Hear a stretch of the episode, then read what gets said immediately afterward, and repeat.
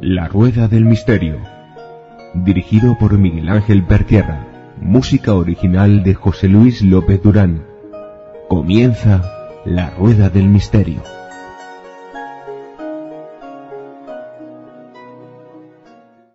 Hola amigos de La Rueda del Misterio de nuevo aquí para contaros eh, cosas, contaros en este caso investigaciones.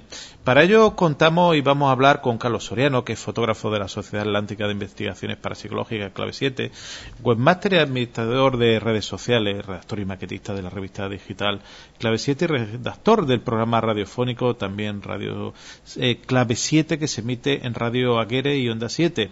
Para casi todo el archipiélago canario. En redifusión, por supuesto, en nuestro amigo eh, Alberto Guzmán, que lo retransmite en Edenex para, bueno, para, para todo, para todo el mundo.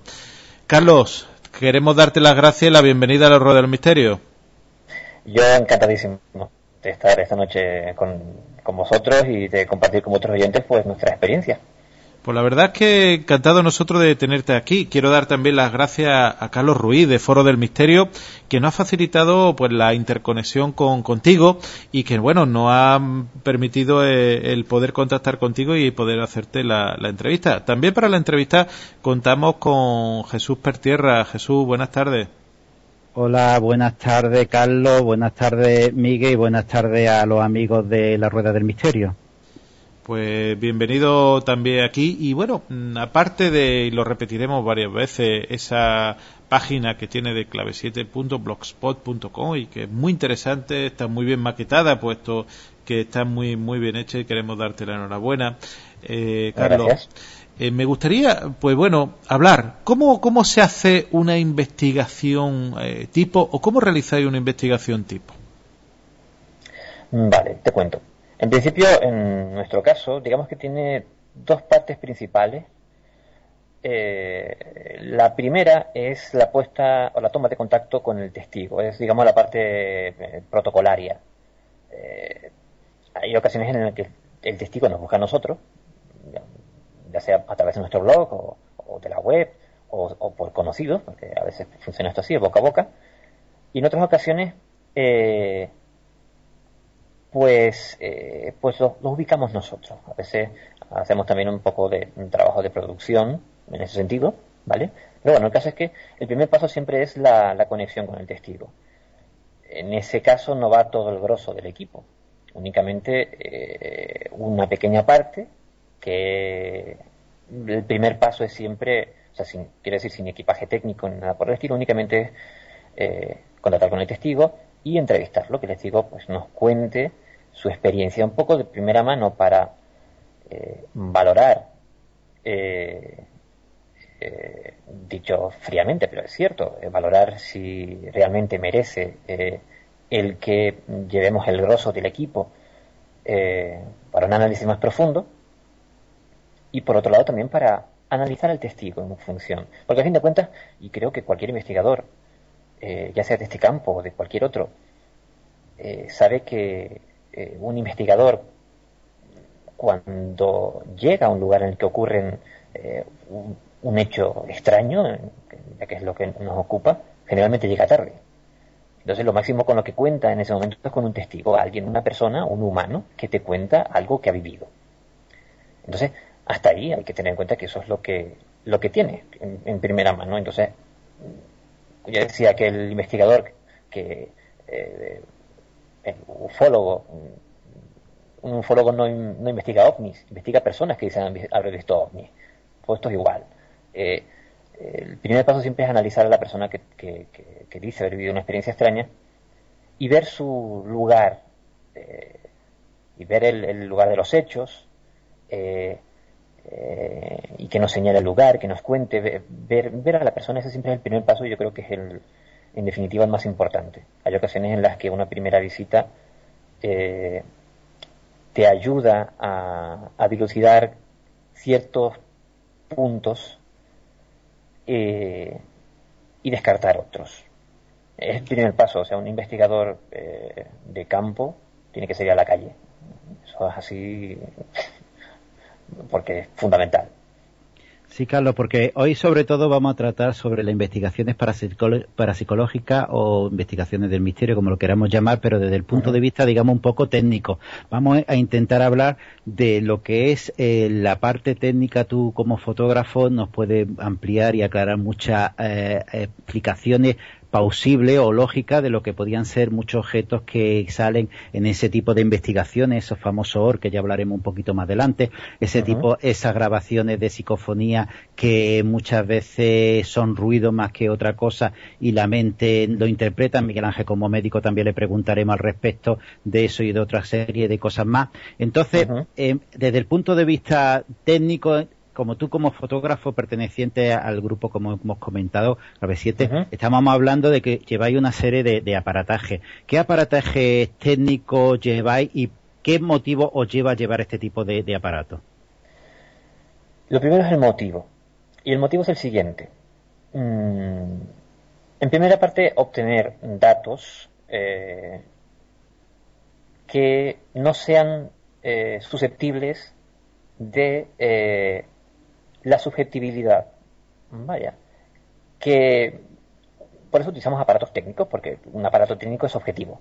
O sea, capta lo que hay y punto. No, la interpretación que se haga de lo que capta, eso la hace, se hace posteriormente, pero eh, es frío y calculador, no tiene, eh, no tiene ningún, no está matizado por ningún dogma o por ninguna creencia, así de simple. El aparataje técnico que usamos nosotros, eh, de, todo. El técnico de nuestro equipo se llama Juan Carlos Antunes.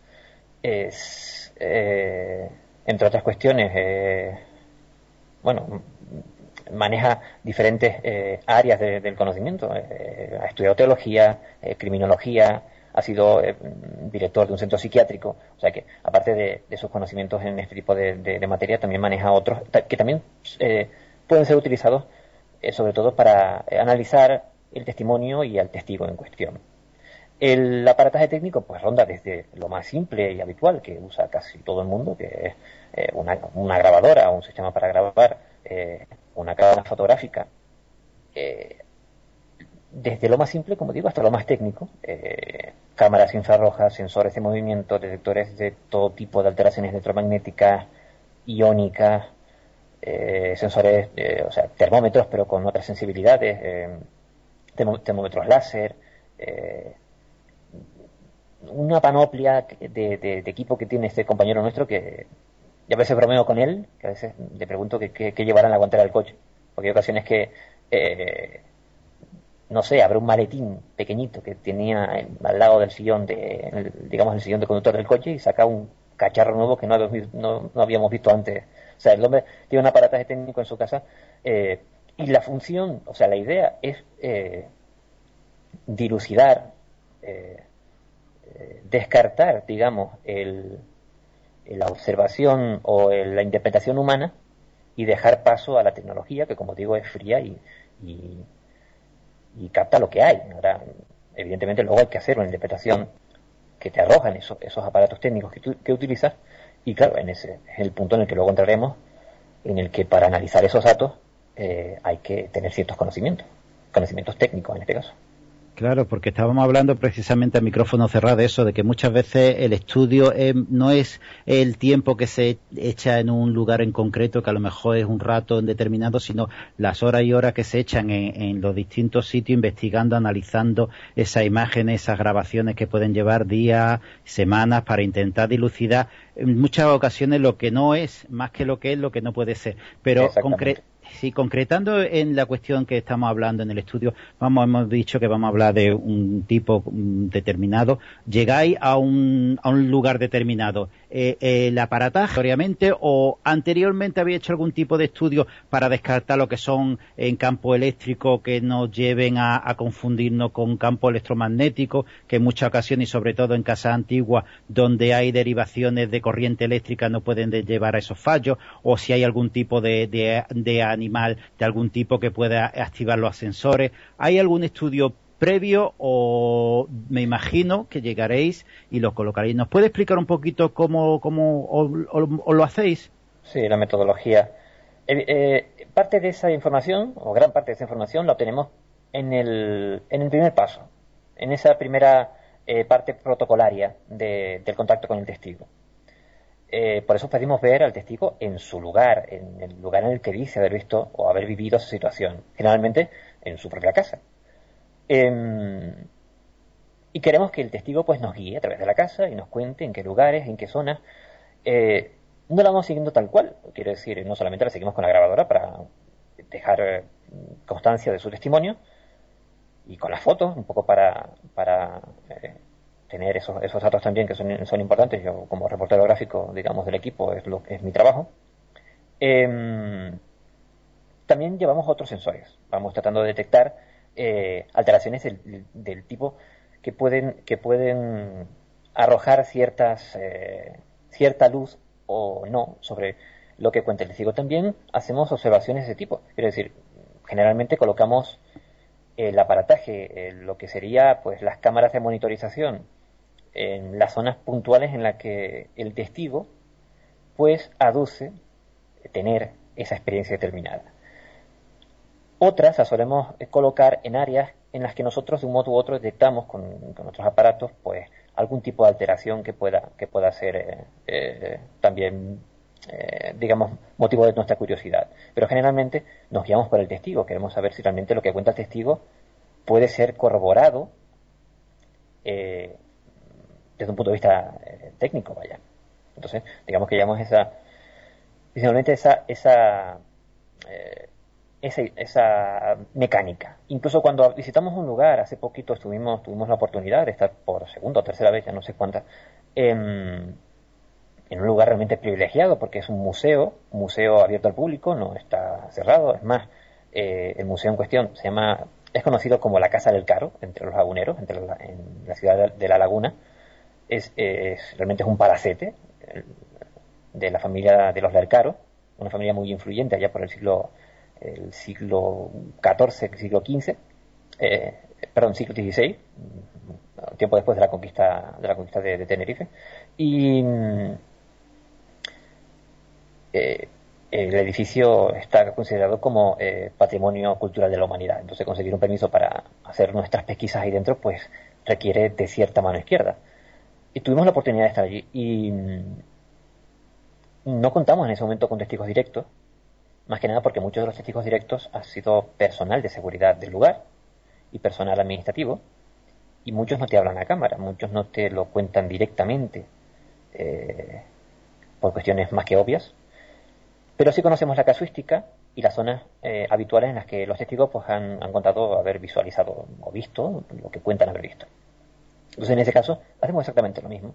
Eh, digamos que vamos a corroborar lo que cuenta la casuística justamente en los lugares en los que la, casuística pues apunta a qué ocurre. Básicamente esa es nuestra principal eh, mm, metodología.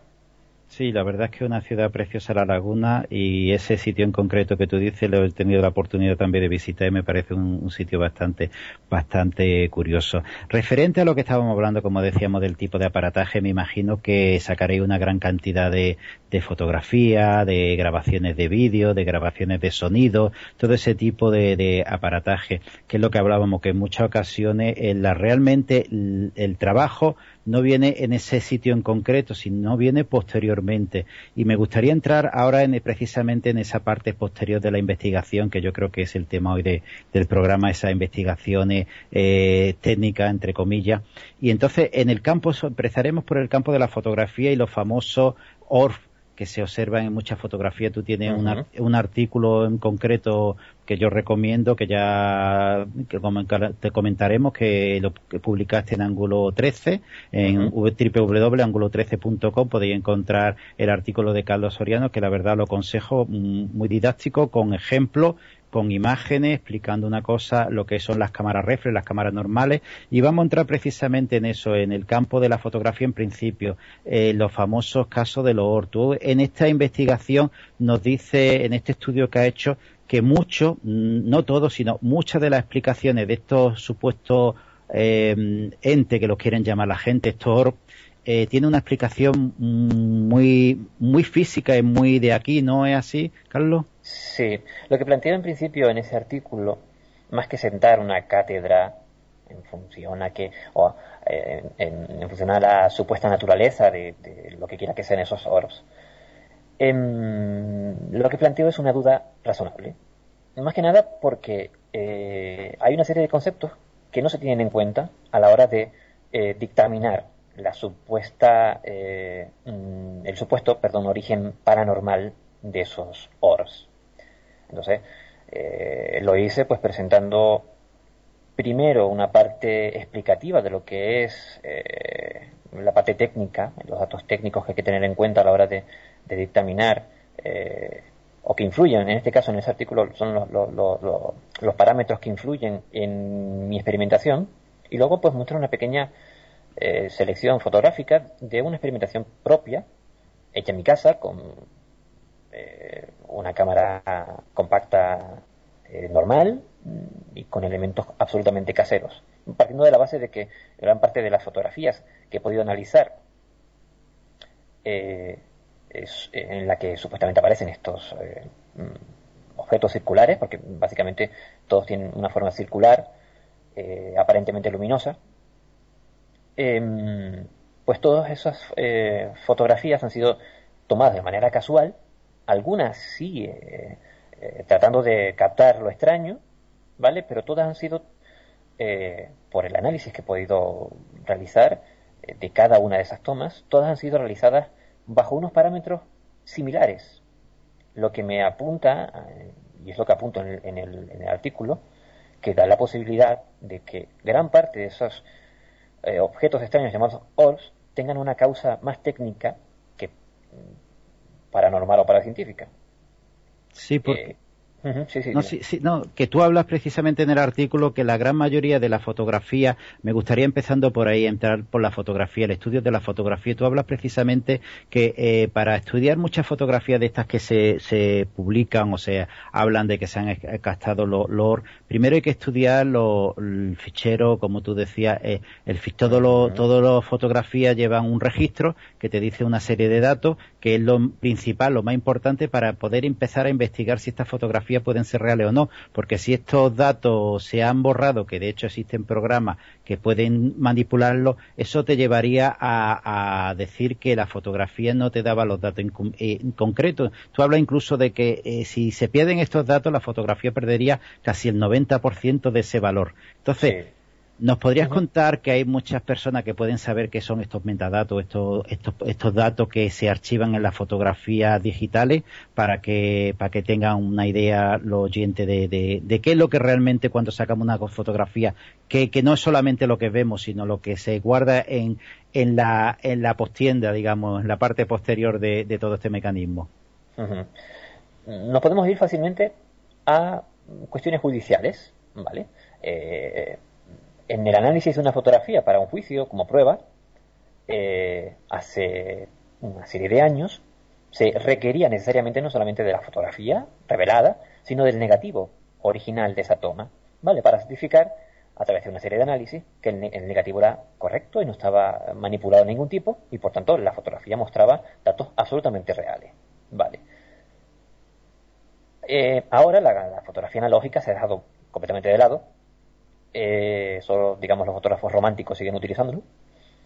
Em, y lo que se usa, sobre todo por la rapidez y por la facilidad y por la tecnología, que es así, se utiliza la em, fotografía digital. La fotografía digital tiene una particularidad y tiene hasta cierto punto el mismo, valor eh, técnico y, y, como prueba que la fotografía analógica, solo que en la base de la que parte es sustancialmente distinta. Y esa base de la que parte es, pues básicamente no se tiene negativo. Lo que se tiene es un dato eh, digitalizado, una imagen completamente digitalizada con un código determinado. Eh, ese, código, porque es algo similar a un, código fuente informático, eh, lleva una serie de datos impresos que toda fotografía, toda cámara digital lo graba en ese, en ese, en ese, en ese fichero y en esos datos uno puede saber, un investigador, un, analista, en este caso, no tiene por qué ser un investigador paranormal, sino un analista fotográfico, tiene todos los datos de la toma, desde fecha y hora en la que se hizo, hasta con qué cámara se hizo, hasta los parámetros mínimos de la configuración de la, foto, de la, de, la cámara en el momento de realizar esa foto. Ya sea si utilizó FRAS, la velocidad de obturación, eh, eh, los valores de la sensibilidad ISO, o sea, todos los datos técnicos que el analista utiliza para interpretar los datos, o sea, interpretar la imagen que eh, aparece en la fotografía. Esos datos, digamos que son, eh, como apunto en, un artículo, eh, son como el lenguaje con el que la fotografía le habla al técnico. Por otro lado, es cierto, como bien apunta, si esos datos no aparecen, ya sea porque la fotografía procede de algún archivo digital, una página web o algún, eh, yo he visto algunos que, algún que otro caballero que se ha atrevido a hacer un análisis de una fotografía descargada de Facebook, de una red social, como cuando cualquier, eh, cualquier analista con mínimo de conocimiento sabe que eh, Facebook o cualquier, cualquier, red social que te permita subir una fotografía, lo primero que hace es eliminar todos esos datos EXIF y comprimirla para que su carga sea más sencilla a la hora de, visualizar la web, eh, pues si no posee esos datos, si esos datos están borrados o da la impresión de que ha sido modificado, evidentemente esa fotografía empieza a ser un poquito más sospechosa. Y para un analista eh, ya eh, empieza a correr esa fotografía a riesgo de tener o de no tener el mismo valor que una o, valor como prueba empírica de un hecho. Vaya. Entonces, son así de importantes. Eh, por lo tanto, nos, nos, eh, no sirve como prueba eh, una fotografía comprimida, recortada. Como analista, a mí me han llegado fotografías de, de, lectores de, nuestro, de nuestra web y de nuestro blog que ha querido que le hagamos algún análisis de algún dato o de alguna foto que ellos han realizado, lo hacen de manera absolutamente voluntaria y muchos por pura curiosidad. Pero claro, por puro desconocimiento supongo, me envían la fotografía recortada. Claro, es una fotografía panorámica, a lo mejor es un grupo de amigos, eh, eh, y por algún motivo que no le interesará al señor que, que se vean esas caras, pues me mandan únicamente el trozo recortado donde aparece eh, ese supuesta orgo o, lucecita o sea lo que sea lo que él quiera que, se analice. Claro, eso no, a un analista eso no le sirve de mucho. Eh, porque puede ser cualquier cosa. Desde un error en el pixelaje hasta puede estar incluso creado por cualquier, programita de edición, como puede ser Photoshop o, muchos que hay por, por, por el mercado. Eh, ese tipo de, de, fotografías no sirven como prueba. Vamos, si tú quieres, si realmente tienes interés por, por eh, dilucidar qué es lo que has captado en una fotografía, necesitas el archivo completo y original sin modificación de ningún tipo. Claro, porque tú hablabas de programas de edición de imagen como el Photoshop, otros muchos que hay, que precisamente cuando lo que hacemos al salvar esta imagen es que cambiamos los datos sí y este programa lo que hace es cambiar los datos sí, entonces ya no tenemos referencia de ese de esa imagen si es si ha sido original o ha sido retocada por algún otro tipo de programa. No quiere decir que al abrirlo y al guardarlo con este fichero se haya sido retocada, pero no nos da datos para decir todo lo contrario, que la cuestión es esa. Pero tú has hablado de lo que es el diafragma, tú has hablado de lo que es la obturación, el, tiempo de exposición. Me gustaría también que, hablásemos de que la mayoría de las, de las cámaras, de este tipo de cámaras, son cámaras compactas, que son cámaras compactas, eh, que el ojo, la, la mayoría son, van entre un rango de 400 700 nanómetros. Me gustaría que también los comentase lo que es la, la vista, lo que puede alcanzar el ojo humano, las cámaras, las diferentes cámaras que por debajo de estos 400 nanómetros se encontraría el ultravioleta y por encima de estos 700 el infrarrojo. Entonces, el problema de que, que empezando que, que la gran mayoría de las fotografías de este tipo que hablábamos de estos horror son captadas por cámaras compactas y estas cámaras, por muchos megapíxeles que digan que tienen, si tienen 14, 15, 16, eso ya independiente que es el tamaño real de la fotografía, que, que muchas veces no sabemos que 15 megapíxeles son varios metros de tamaño real prácticamente, pero el, el problema no está en los megapíxeles, la mayoría de las veces se encuentra en la óptica, ¿no es así, Carlos? Claro. eh, partimos de una base simple, y es el hecho de que eh, gran parte, al menos si nos centramos en las fotografías que he podido analizar, y muchas de ellas vienen de eh, ciertos investigadores, vamos a llamarlo así, vale. Partimos de la base de que, em, por término general, no se cuenta el fotógrafo, ya sea ocasional o que use la fotografía como método de investigación, em, o como herramienta más bien de, investigación, eh, no tienen todos los conocimientos necesarios como para, eh, primero como para usar su cámara en las condiciones determinadas y, en otro en otra en, otro rango de cosas para luego analizar los datos que arroja. Em, centro, eh, me centro principalmente en las cámaras compactas por una circunstancia curiosa. Y es que, eh, por pura experiencia, y no solo mía, es una cosa que he podido comparar con otros investigadores, eh, esos eh, objetos llamados ORS, generalmente, digo generalmente, por no decir casi siempre, no aparecen en tomas realizadas con ópticas grandes. y cuando digo ópticas me refiero a lentes, lo que es el objetivo de la cámara. lo que tiene una, cámara reflex, como todos saben, generalmente tienen objetivos intercambiables, y, pero son todos objetivos muy grandes, eh, cuya óptica eh, tiene un diámetro de, 5 o 6 centímetros, vaya, 58, 60, 78 milímetros. Eh, son lentes muy grandes, lentes que se llaman circulares, y que a su vez están compuestos por otro grupo de lentes internas. Digamos que la, lente, la luz se filtra a través de, una serie de, de cristales, vaya, que están en, el interior, porque muchos de esos objetivos son de rango variable. Quiero decir, puedes pasar desde eh, los 18 milímetros hasta los 55. Eh, ¿vale? Em, en, esas cámaras generalmente eh, no aparecen estos orbs. Sin embargo, en las cámaras pequeñas compactas, sí, y con mucha más facilidad. Incluso fotografiando en las mismas condiciones, cosa que también he podido probar eh, mm, con mismas condiciones me refiero en el mismo lugar, mismo ambiente, eh, en un lugar, eh, en este caso fue, la experimentación la hicimos en, en una cueva determinada, en una zona en la que supuestamente se, bueno, es una zona muy conocida en la zona, en una zona el, sur de, de, de, aquí de Tenerife, que se llama El Tablero, ahí aparece, no se sabe qué antigüedad tiene, hay una imagen, una especie de pictograma en en, el muro de piedra, es un, un barranco, vaya, básicamente, está justamente al lado de una cueva.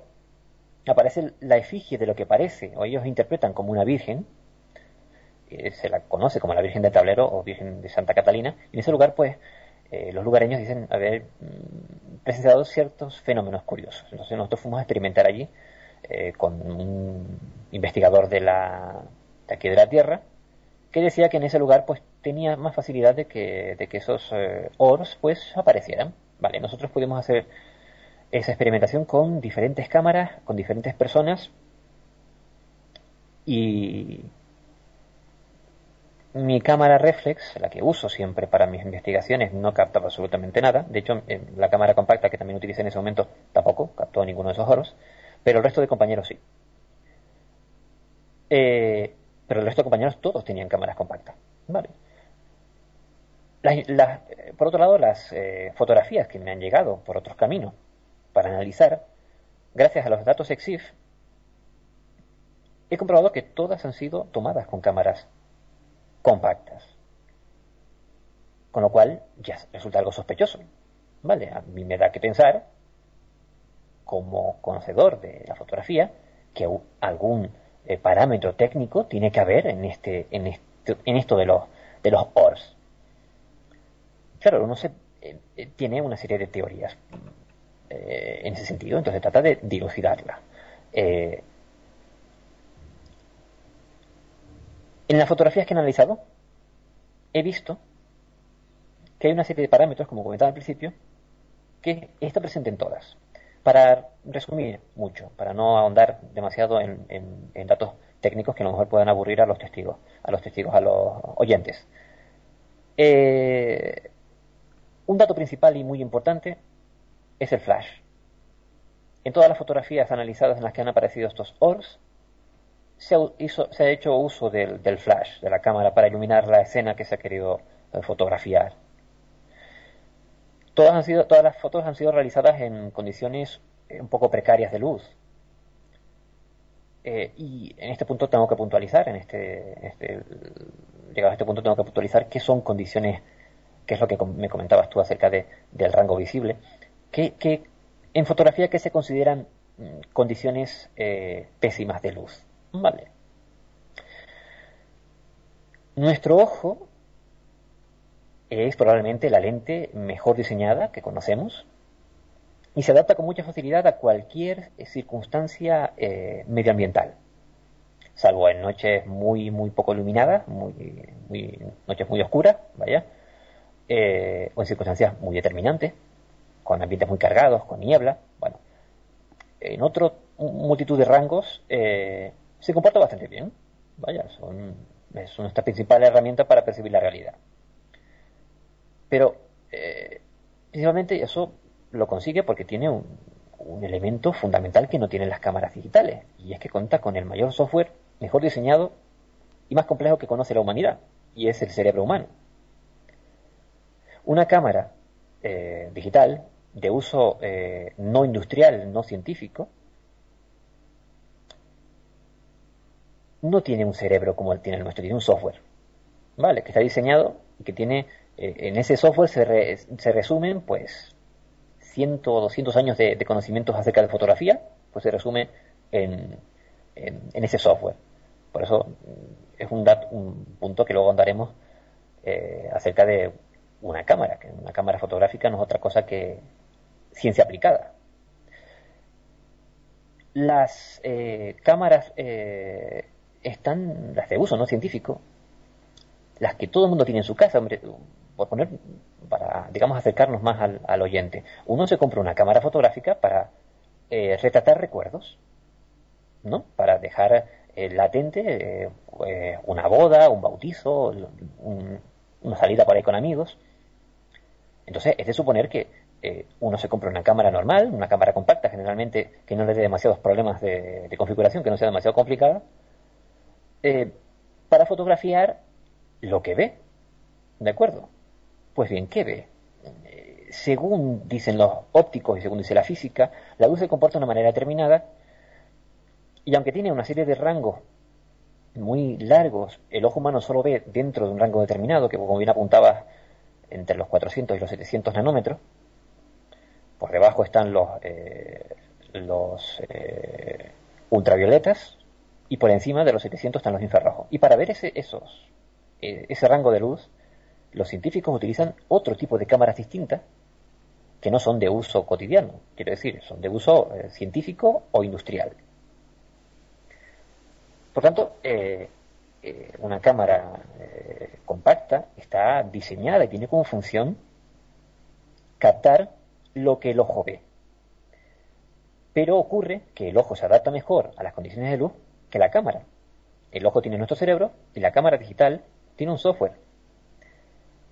El software reconoce hasta cierto punto la cantidad de luz porque todas vienen ahora con un fotómetro, un aparatito que hace eh, cierto tiempo viene incorporado en, las cámaras y que muchos profesionales todavía utilizan un fotómetro externo que le calcula la cantidad de luz a, mínimo para saber eh, eh, los parámetros de, exposición de la, de la toma.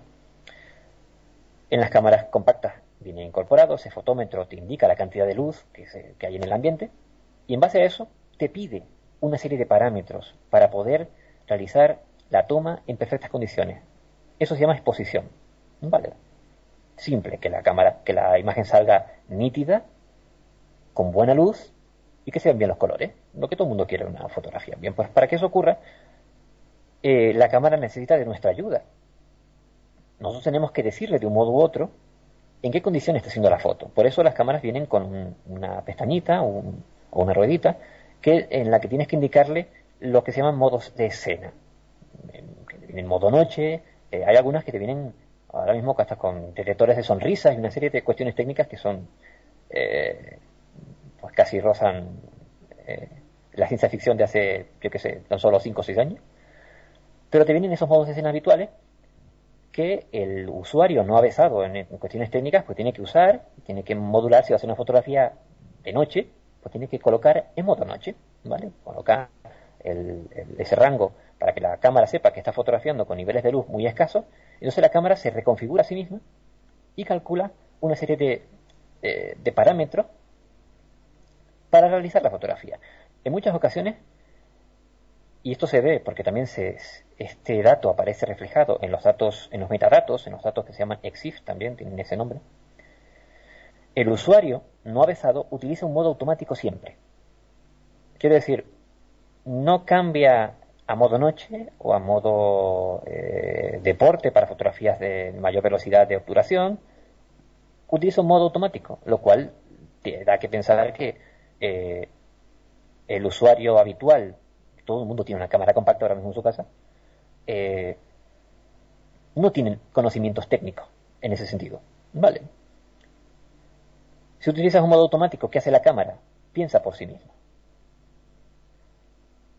Y hace, pues, aquello para lo que está configurada. Para centrarnos, como había comentado, uno de los puntos que activa es el flash. ¿Por qué? Porque no recibe luz del exterior. Aunque incluso en una habitación eh, cerrada, con un cortinaje, eh, que no reciba luz directa de la calle, el ojo humano ve perfectamente, puede moverse con tranquilidad, pero nuestra cámara, si no utiliza el flash, la fotografía puede salir oscura, o lo que se llama eh, en fotografía subexpuesta. Y, uno se pregunta, ¿pero por qué? Si yo veo perfectamente. Que tú veas perfectamente, que tu ojo se adapta bien a la, visibilidad, no significa que tu cámara pueda. ¿Qué es lo que hace la cámara si lo dejas en modo automático? Activa el flash, porque necesita luz. Otro parámetro que utiliza y con lo que la cámara a nivel técnico eh, también capta luz del exterior, es el, el, diafragma. es un elemento que se utiliza, es como una especie de cortinilla que, se abre de manera circular, vaya, que se utiliza para dar más o menos luz al sensor de la cámara. También se utiliza en lo que se, eh, también se produce un efecto, que luego también andaremos, que es la profundidad de campo, pero en ese sentido lo tocaremos después. Em, al no recibir luz, lo que hace el obturador, como hace la pupila humana, el obturador, perdón, el, diafragma, el, diafragma hace la misma función que la pupila humana, se abre por completo, se abre al máximo, para que toda la luz posible, además del flash, entre en la toma. Al mismo tiempo, otra cosa que hace es eh, reducir la velocidad de obturación al mínimo. La velocidad de obturación es el tiempo que tarda la cortinilla en bajar y subir, vaya, ese clac que se oye cada vez que hacemos una toma. Eh, y es el tiempo que tarda en dejar eh, descubierto el sensor, en el caso de las digitales, para captar la imagen del exterior. Dependiendo de la velocidad, de esa velocidad de apertura y cierre de esa cortinilla, el sensor evidentemente recibe más luz o menos luz o recibe luz más tiempo, menos tiempo. Al ralentizar la velocidad de obturación, ese sensor está más tiempo abierto y recibe más luz. Bien, estos tres parámetros, flash, velocidad de obturación mm, baja o sincronizada generalmente con el flash, y eh, apertura de diafragma, se dan en prácticamente todas las fotografías que yo he observado y que he podido analizar en la que aparecen esos ORS. Y esto es otro punto que me da que pensar, y vuelvo a lo de antes, que la aparición de esos objetos, sea lo que sean, tiene más una razón eh, eh, técnica que de otra índole. Sí, yo me gustaría preguntarte precisamente sobre eso. Hablaba también, eh, no hace mucho, con un fotógrafo profesional y opinaba mm, prácticamente lo mismo que tú. Pero dentro de esos orbs eh, que aparecen, que muchas personas dicen que, son incluso, pues son motas de polvo, motas de lluvia, alteraciones, y que es verdad que cuanto peor es la cámara, más te aparecen. Eso es algo, y tú lo has comentado con tu cámara reflex. Eh, ¿Hay alguno, hay alguno ya dentro del, eh, del, mundo de la investigación, o hay algunos que te hayan llamado la atención? Pues sí, pero ya saliéndonos del ángulo de lo que es la fotografía eh, propiamente dicha. Nosotros también utilizamos, como comentamos al principio, Mientras el equipo técnico que utilizamos, utilizamos cámaras eh, de visión infrarroja. Y claro, también hemos captado esos supuestos orbs a través de esas cámaras. Eh, tampoco hay que irnos demasiado lejos de la, de, la, de la, teórica de la fotografía, porque una cámara de vídeo, o sea, una imagen en vídeo no es otra cosa que una eh, consecución de imágenes estáticas, o sea, de fotografía. Pero bueno, en este caso se trata de un aparataje completamente distinto a una cámara. Es una, una cámara eh, de uso cotidiano. Una cámara infrarroja es una cámara con un dispositivo determinado, con un sensor especializado para recibir eh, luz infrarroja y con una serie de condicionamientos que son completamente distintos. O sea, está mm, diseñado para percibir dentro de un rango de luz que se escapa a los humanos, o sea, que se sale de la escala de esos 400 a 700 nanómetros que hablábamos antes. Bien, partiendo de esta base, eh, bueno, ya salimos un poco de esa, de esa cuestión de la obturación, por ejemplo, o del flash.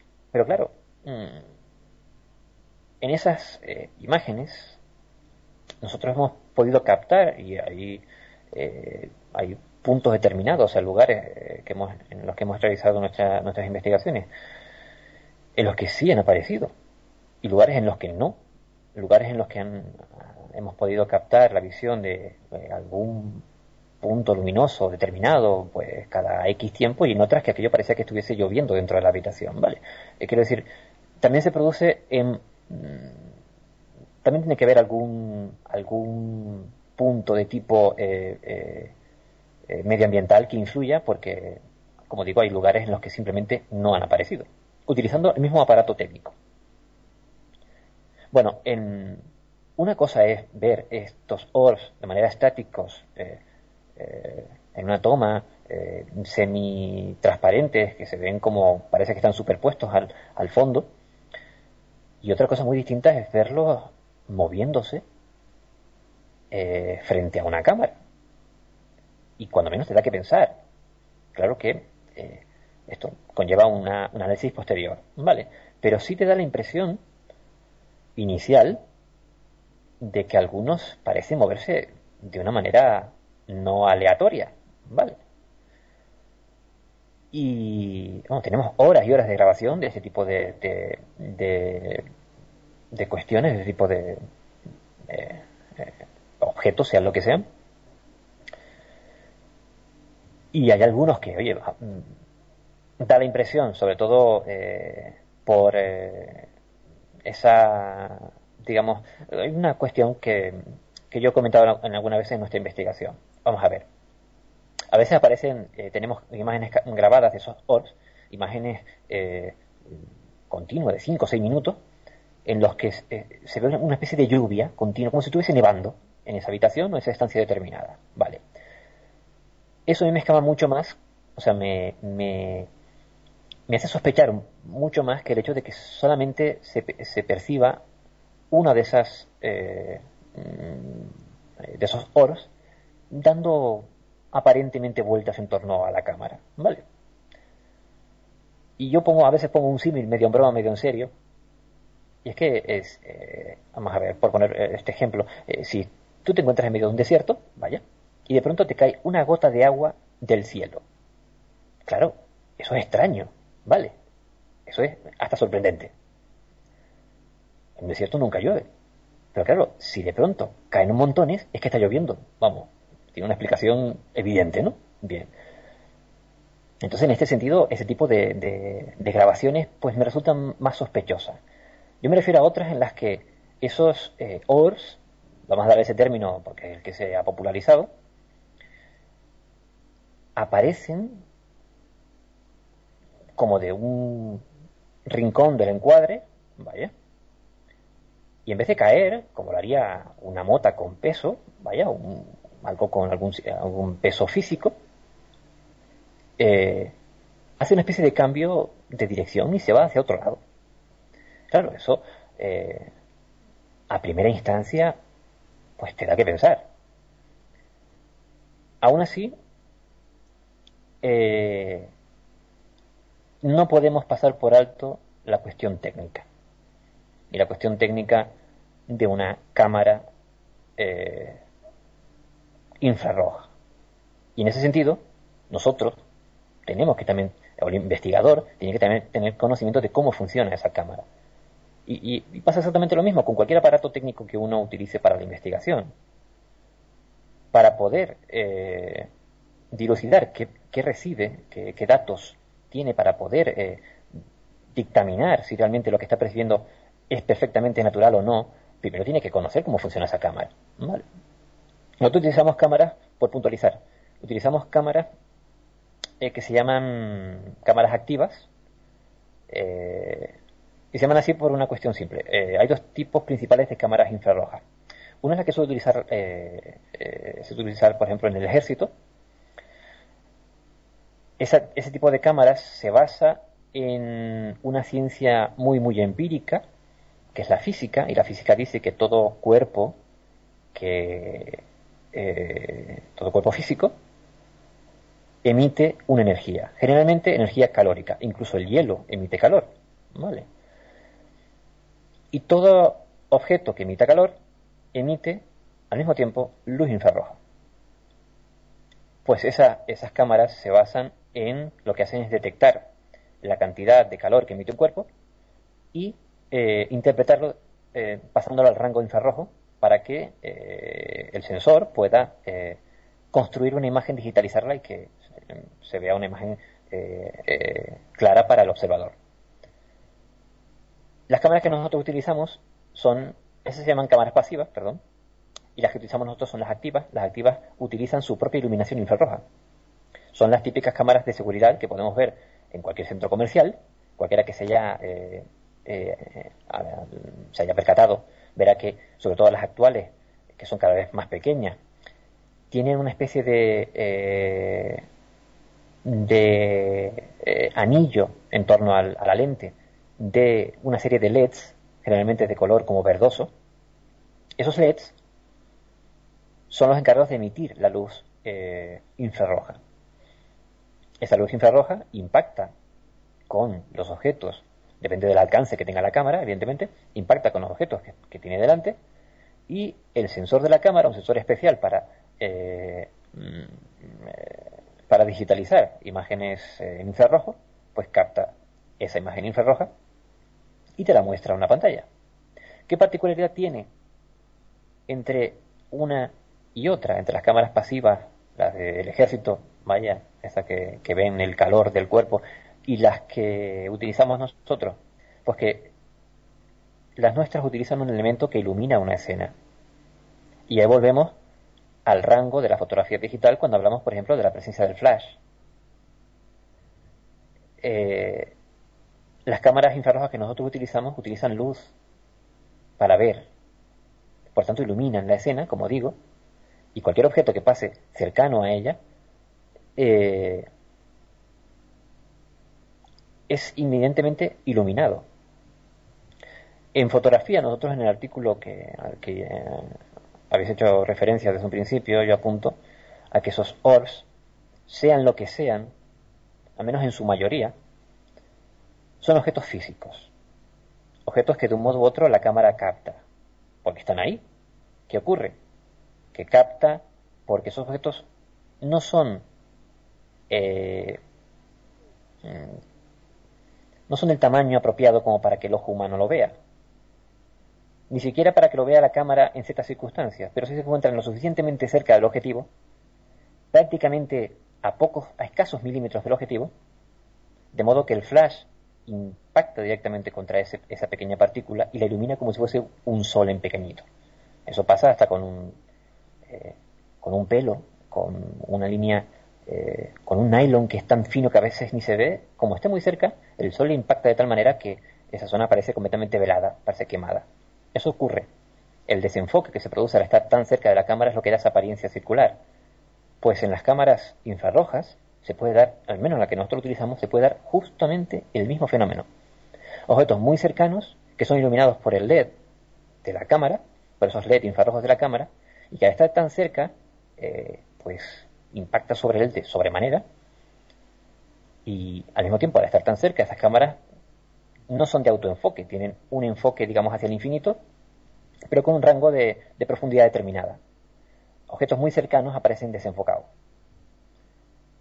Y se produce el mismo efecto de, desenfoque, con lo cual podríamos estar hablando del mismo fenómeno. Dentro de unos, eh, digamos, unas extensas, entre comillas, porque evidentemente eh, habría que desgranar y hacer pruebas más eh, determinantes. Eh, nosotros hemos pensado en utilizar pequeñas cámaras de vacío para extraer todo el posible polvo del exterior, pero claro, para eso tienes que llevar la cámara en un lugar en el que tú sepas que se producen y que aparecen estos eh, con mucha asiduidad como para que sepas dónde puede dónde puedes tú determinar que realmente lo estás aislando. O sea, es complicado, eh, aunque parezca una bobería, es complicado dilucidar, al menos en, lo que es eh, imagen no estática, imagen en movimiento. Eh, tiene su cierta complicación dilucidar eh, que se trate de un, aunque la sospecha está ahí, que se trate de un objeto físico. Yo tengo una muy clara sospecha de que se trata de algo físico, incluso nuestro técnico está también convencido, lo que ocurre es que habría que averiguar qué tipo de objeto físico es. Pero en cualquier caso, todo esto que estoy contando viene a colación de una cosa muy sencilla. Eh, está muy claro que para dar una conclusión acerca de los datos obtenidos en una investigación, creo que hacen falta algo más de cinco minutos, que es lo que mucha gente tarda en decir que una fotografía es paranormal o no. O sea, se requiere de paciencia y de conocimientos técnicos. Claro, Carlos, yo estoy, yo estoy de acuerdo contigo porque muchas veces hay que buscarle la, la explicación y la explicación lógica puede ser la más factible, como se decía en la hoja de Ockham y, todas estas teorías. Pero otra, otra de las preguntas que creo que también puede tener una explicación, y Miguel Ángel como médico también me gustaría preguntarle, es esa famosa fotografía donde decimos que eh, no habíamos visto o no había esa persona que salen en esa fotografía y después puede tener una, una explicación mm, científicamente y médicamente. Ahora le preguntaremos a Miguel Ángel y a ti también como, como fotógrafo posteriormente, que a lo mejor eh, esa imagen que nosotros creemos que no existía o esa persona que creemos que no existía podía tener una explicación muy muy lógica y muy válida. Ojo, que no quiere decir que no haya, como tú has dicho, hay imágenes, fotografías que no tienen explicación, pero que hay otras muchas que tienen explicación y esa es la que nos estamos pasando ahora mismo. Entonces, Miguel Ángel, tú como médico, ¿qué explicación nos podía dar la ciencia al respecto, la neurociencia cognitiva sobre todo, al respecto de, de qué? Porque mm, no enfocamos la vista en un punto en concreto y a lo mejor nos perdemos el resto de, lo que eh, vemos o como tú como torrino sobre todo, eh, cuando estamos en una conversación, escuchamos una conversación en concreto y nos abstraemos de todo el resto en concreto. ¿Qué dice la ciencia a este respecto? Bueno, el cerebro por, por economía lo que intenta Jesús es realmente eh, aprovechar todos los recursos con el mínimo gasto posible. Eh, con respecto a lo del oído, mm, date cuenta que si no fuésemos capaces de aislarnos de ruido externo, pues no podríamos hablar en, reuniones, eh, en celebraciones y bueno, pues sería todo una locura. si no hubiese un silencio absoluto no podríamos eh, hacerlo. Eso, los aparatos que, utilizan personas con problemas auditivos, es uno de los grandes hándicaps que, pueden tener, ese enmascaramiento del ruido. Aunque bueno, hay personas que, que pueden llevar dos y tres conversaciones a la vez, pero eso es por un, más un tema eh, cerebral que, que otra cosa. Mientras tanto, la vista realmente hace lo mismo. Pensad que muchas veces utilizamos esa visión en escopeta, una visión en túnel o en cañón de escopeta, como digo, donde nos fijamos en el punto central y, no nos fijamos a lo mejor en, los alrededores. Mm, eso ocurre muchas veces en personas que abren, y es un ejemplo muy muy burdo, pero, pero eh, seguro que, que a muchos oyentes le han ocurrido y no han ocurrido, abrir la nevera, buscar un, un, elemento, no encontrarlo y venir alguien y decir, está aquí y, tú lo encuentras. Eso eh, se basa en el ancestro de que decía, bueno, que el, normalmente en la época de que el hombre era cazador y, y demás, y que bueno, que a lo mejor el, el tema, el visión, y muchas veces se habla incluso visión entre hombre y la mujer, la mujer eh, tiene una visión más, más periférica. Esto está muy discutido y realmente muchas veces no tiene mucha, mucha razón de, de ser, pero sí es verdad que eh, intentamos enfocar y, y, de hecho cuando vemos eh, un objeto, una persona, no vemos la cara entera, vemos una serie de facciones y esa serie de facciones las que nos hacen recordar la barbilla, los labios, la nariz, los ojos y no vemos la, la cara entera. Eh, realmente cuando alguien dice te parece a alguien porque posiblemente su forma de barbilla, su forma de labio, su forma de nariz o su forma de ojo le recuerden a, a esa, a esa persona eh, individualmente. Realmente, ya digo, y en el, desde el punto de vista auditivo, pues igual. También, bueno, las investigaciones que me imagino que, que, habrá hecho Carlos eh, sobre esa, bueno, aparte del aparataje eh, visual, posiblemente audiofónico, muchas veces esa, mm, psicofonía, pues habría que analizarla muchas veces porque pueden ser, pues, esa, esa eh, paracusia, el sonido, ruidos que, que pueden eh, parecer algo que lo que no es, pero realmente a mí me, me llama por la atención que muchas veces sí son eh, muy claras. Me gustaría saber, eh, Carlos, dentro de vuestras investigaciones, que yo sé que son muchas, yo sé que te dedicas principalmente al tema de, de imagen, aparte de estos orbes, ¿ha habido alguna otra foto hecha por ti o por alguien de tu entorno, porque como tú bien dices, hoy en día existe el Photoshop y otros 200.000 programas más que si uno se entretiene puede hacer verdaderas maravillas. Como digo, alguna foto eh, que te haya llamado la atención, ¿nos podrías contar un poco sobre ella? Si hay una foto, no viene, no viene por parte de nuestro equipo, eso sí es cierto. Si hay una fotografía, pero sí se realizó, por eso no, no la tenemos un poco ahí, que he podido analizar un poco por encima, pero eh, la tenemos todavía en el tintero, esa fotografía no se ha hecho pública. Eh, en nosotros, eso ocurrió en eh, una de nuestras primeras investigaciones en una casa, es un hotel rural llamado el Hotel Finca La Raya, que se encuentra en el municipio de Weimar, en la costa sur de aquí de Tenerife. Un lugar, es una casa que probablemente, y ellos han hecho su propia investigación, los dueños han hecho su propia investigación, tiene como unos 500 años de historia, una de las primeras casas de, ese, de, esa, de esa localidad, eh, que incluso ellos tienen en, la pared eh, como recuerdo una hoja de registro de esclavos, porque por aquí entonces se tenían cosas como son, estamos hablando de una época feudal y aparece curiosamente ese registro de, de una persona como trabajadora del, del, de aquel latifundio enorme que, tiene la finca. En toda historia pues se han dado una serie de circunstancias de índole paranormal y nosotros fuimos allí a eh, investigar aquel lugar. Nosotros captamos, fue la primera vez en la que nuestras cámaras captaron la presencia de esos llamados orbs. Em, y hemos ido en diferentes eh, ocasiones compartiendo la experiencia con otros eh, investigadores. Eh, ha venido eh, parte del equipo de un programa de radio, un, programa televisivo muy conocido de industria nacional, con el que grabamos un, reportaje.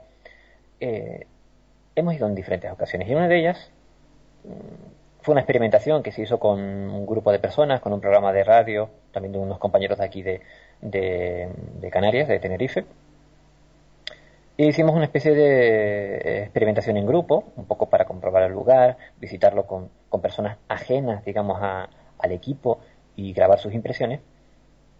Y uno de ellos nos pasó una imagen captada en un, en un lugar concreto por el que habíamos pasado siempre. Es un, la casa tiene una especie de pequeño hall, de pequeño eh, eh, zona principal de que tiene una especie de pequeño techo, vaya. Eh, la casa ha sufrido muchas reformas para, habilitarla. Tiene unas escaleras de piedra que acceden al eh, segundo piso. En esas escaleras, pequeña, una pequeña escalinata, mm, pues eh, el testigo en cuestión fotografía a, su compañera que venía detrás de él,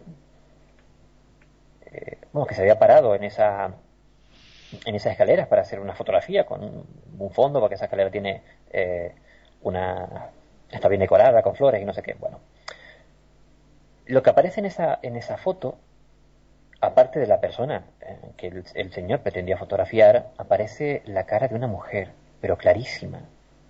Es la fotografía más rara que he visto y a, cierto punto eh, pone los pelos de punta que he visto mucho tiempo. Esta fotografía no se ha hecho pública justamente porque la persona que la realizó no ha querido hacerla pública.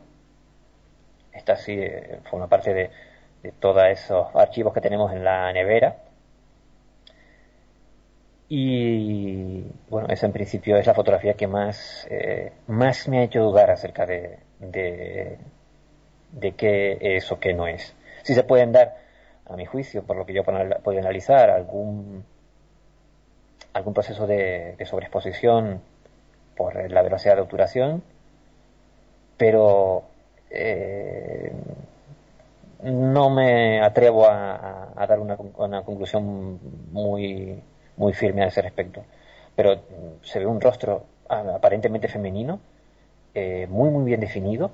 Solamente un rostro, no se ve un cuerpo, o sea, aparece eh, detrás de la persona en cuestión que se iba a fotografiar como, como saliéndole por detrás de un hombro, vaya, por encima de, uno de los hombros. Y es claramente la cara de una, de una mujer. Claro, evidentemente los, que estaban en ese lugar, quien tomó la fotografía y quien me asegura que nadie más bajaba detrás de la, de la señorita cuando hizo la foto. Hoy por hoy, Carlos, hemos tratado lo que es el tema de las posibles, las posibles, que no quiere decir que realmente sean así, pero las posibles explicaciones lógicas, sobre todo en el tema de la parapsicología de la fotografía. Pero me gustaría que en otra ocasión tratásemos todo lo contrario, como tú has apuntado en este caso, Miguel, Ángel también te lo ha preguntado, esto es lo contrario.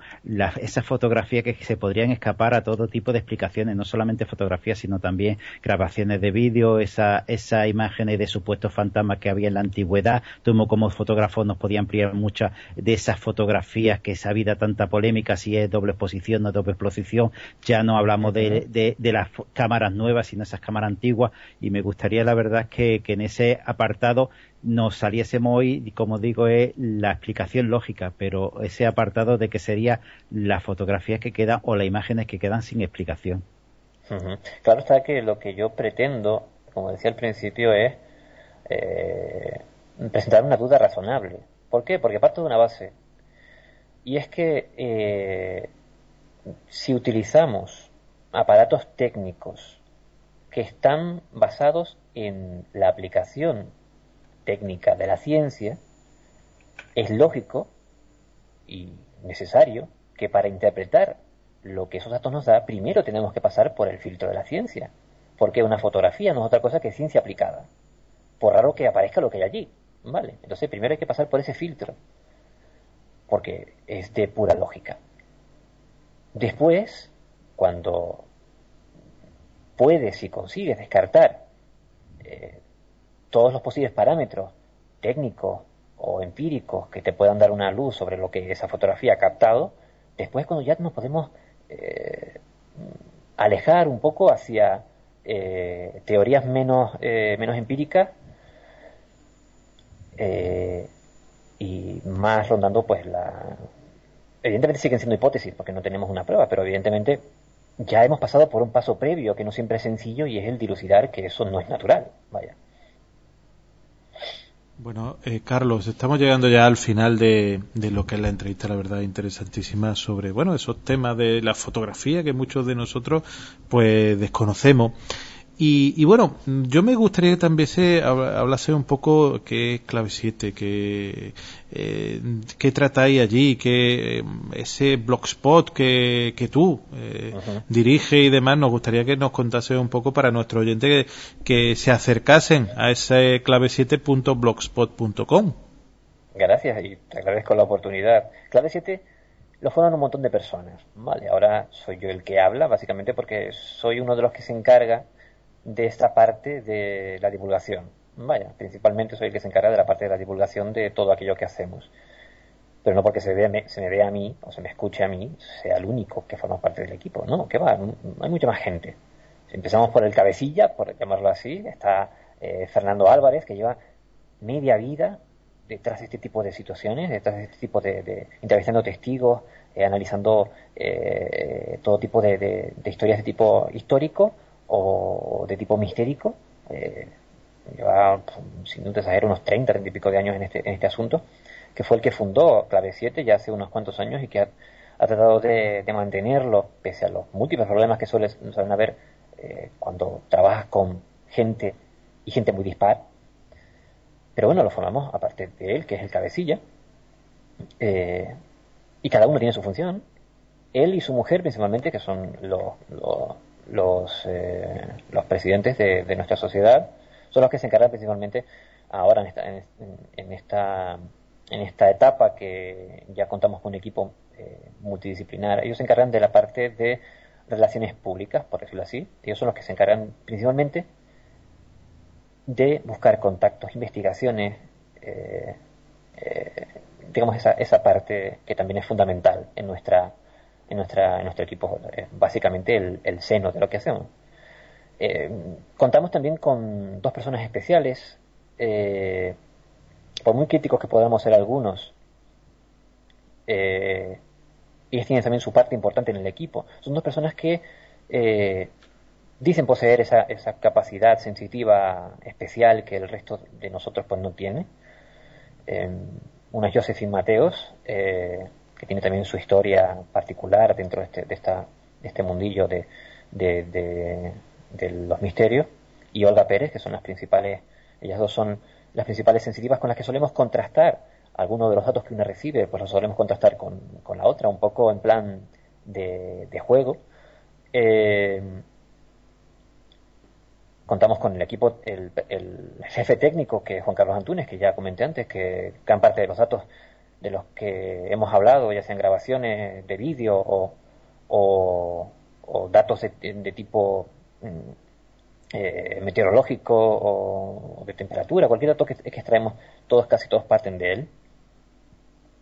Digamos, es jefe técnico y también es especialista eh, no solamente en parapsicología, que es lo que, lo que lo que tratamos nosotros, sino en otra multitud de ciencias, como, como expuse antes. Eh, por no irme muy lejos, luego contamos con otro equipo eh, amplio eh, de un poco que se encargan de la parte de documentación y de la parte de observación, porque también contamos con personas, a veces en algunas de nuestras investigaciones contamos con personas ajenas al equipo para extraer una visión y un testimonio ajeno y, y, diferente, que no está dentro. O generalmente personas que no están vinculadas directamente con el mundo del misterio, ¿vale? Es una, una forma de, de tener datos, tener contraste de los datos. Estas personas pues son unas cuantas, eh, Ani Torres, eh, Belén Díaz, eh, Beatriz Herrera, cada una pues tiene su especialización, pero eh, son, como digo, son unas cuantas personas, digamos que ese es el cuartel general del, del, equipo, y luego pues la multitud de colaboradores que tenemos, ya sea para la revista o para, para principalmente para la revista, eh, que están pues repartidos por, por todo el mundo, y como no, también les invito a ustedes a colaborar si quieren, tienen nuestra revista a su disposición. Eh, como digo, Clave 7 es eh, un equipo multidisciplinar, principalmente nuestras vías de contacto, el blog, como bien has dicho, www .clave7.blogspot.com. Ahí se resume todo lo que somos y todo lo que hacemos, donde publicamos eh, todas nuestras investigaciones, al menos en parte. Digamos, publicamos un previo porque la investigación en grosso se publica en nuestra revista digital, la revista digital Clave 7. Pero en, ese, en el blog es la principal vía de comunicación. Ahí van a encontrar todo, desde las vías de contacto, los correos electrónicos, hasta los podcasts de los programas radiofónicos que hacemos, eh, como digo, las investigaciones, además de los reportajes. Hemos participado en algunos reportajes también televisivos, tanto a nivel eh, local como a nivel nacional. Digamos que para, si alguien nos quiere conocer, yo los derivaría, principalmente a, a, a nuestro blog y ahí, pues, como digo, está todo lo que somos y todo lo que hacemos. Pues la verdad es que un blog interesantísimo, como tú bien dices, Carlos eh, clave7.blogspot.com. Allí pueden encontrar una página que además te damos de nuevo la enhorabuena por el diseño tan interesante que tiene y por el contenido también interesante. De verdad nos gustaría invitarte para, para otras entrevistas que nos sigas contando pues esas investigaciones y todas esas cosas que, que hacéis en, en Clave 7 y que bueno que contéis también con nosotros para, para lo que para con lo que deseéis. También quiero darle las gracias a Jesús por, por llevar el peso de la entrevista. Carlos Soriano muchísimas gracias por atender los micrófonos de la rueda del misterio. Un fuerte abrazo. Un fuerte abrazo y encantado.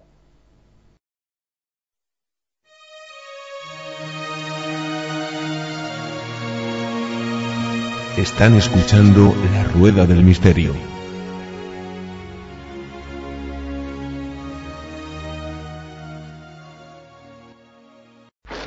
Los Misterios del Mar, de Abadir Ediciones. Un libro en el que se va a hablar y se va a analizar todos los misterios del mar, porque sabemos desde hace tiempo que el espacio está siendo explorado con gran pasión por el ser humano, pero queda mucho por explorar en la Tierra, entre otras cosas las profundidades del mar, nuestro medio más cercano. El fondo marino es un auténtico misterio que despierta la curiosidad y la intriga de los más curiosos. Quizás por eso, en nuestra juventud, nos costaba despegarnos de las páginas de 20.000 leguas de viaje submarino, la obra maestra del genial Verne. Casi a nivel atávico, necesitamos saber qué se esconde bajo el enorme manto de las aguas y del océano. Eso es precisamente de lo que les va a hablar Los Misterios del Mar, de Abadir Ediciones, un libro que no le va a dejar indiferente.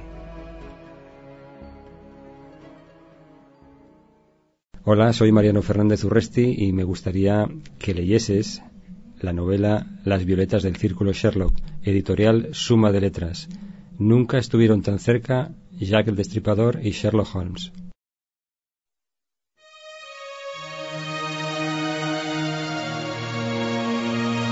Están escuchando La Rueda del Misterio.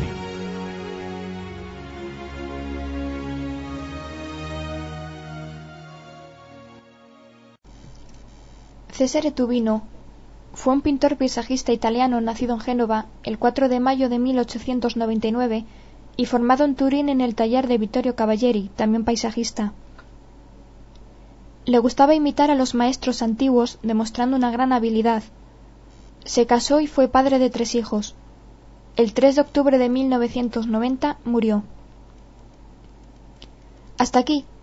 Estos breves datos biográficos son normales. Sin embargo, no es hasta su muerte cuando se destapa una increíble historia relacionada con el genio de la pintura Leonardo da Vinci y que la dio a conocer el periódico Estampa Sera. En 1939, un hombre se presentó ante Giorgio Nicodemi, director de una exposición en Milán sobre Leonardo da Vinci. Puso ante sus ojos un cuadro que, según el propietario, había pasado de generación en generación sin darle apenas importancia, pero él creía necesario mostrárselo. Para Nicodemi, se trataba de la Madonna del Gato, una obra que se creía desaparecida del genial artista florentino.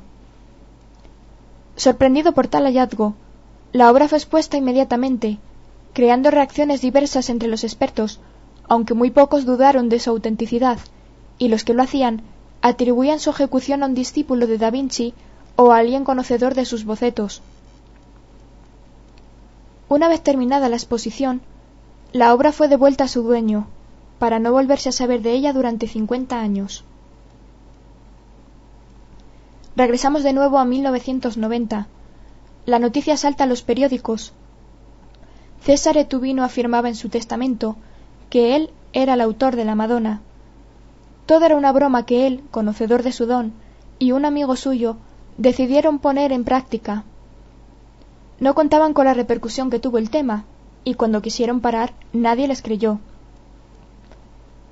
El cuadro pasó los catálogos como una obra de Da Vinci, y los grandes expertos fueron engañados ante la perfecta imitación. La noticia de la falsificación cayó como un jarro de agua fría en los círculos del arte, y se decidió olvidar el asunto. El cuadro, durante todos esos años de ausencia, permaneció en la habitación de su creador hasta el último de sus días. No era la única obra imitando los antiguos del artista italiano, pero sí la única que se sometió al juicio de un ojo experto. Sus familiares afirmaban que tenía un gran sentido del humor y que nunca pretendió sacar provecho de esta habilidad. Sin duda alguna, esta fue su mejor broma.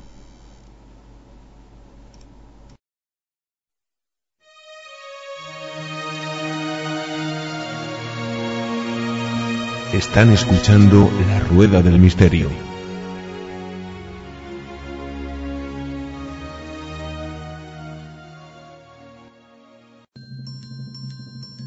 Bienvenido, bienvenida. Esto es Edenex, la radio del misterio en Internet. Escucha los mejores programas del mundo del misterio 24 horas al día, 365 días al año, sintonizando desde nuestra web www.edenex.es, desde radiointernet.es o radiosintoniza.net.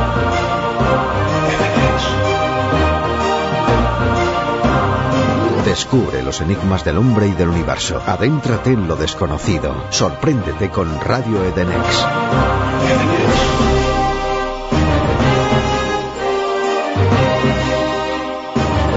Recuerda, sintonízanos desde www.edenex.es.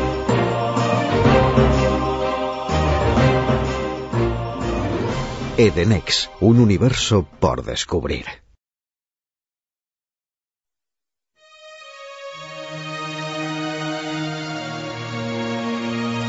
Están escuchando La Rueda del Misterio.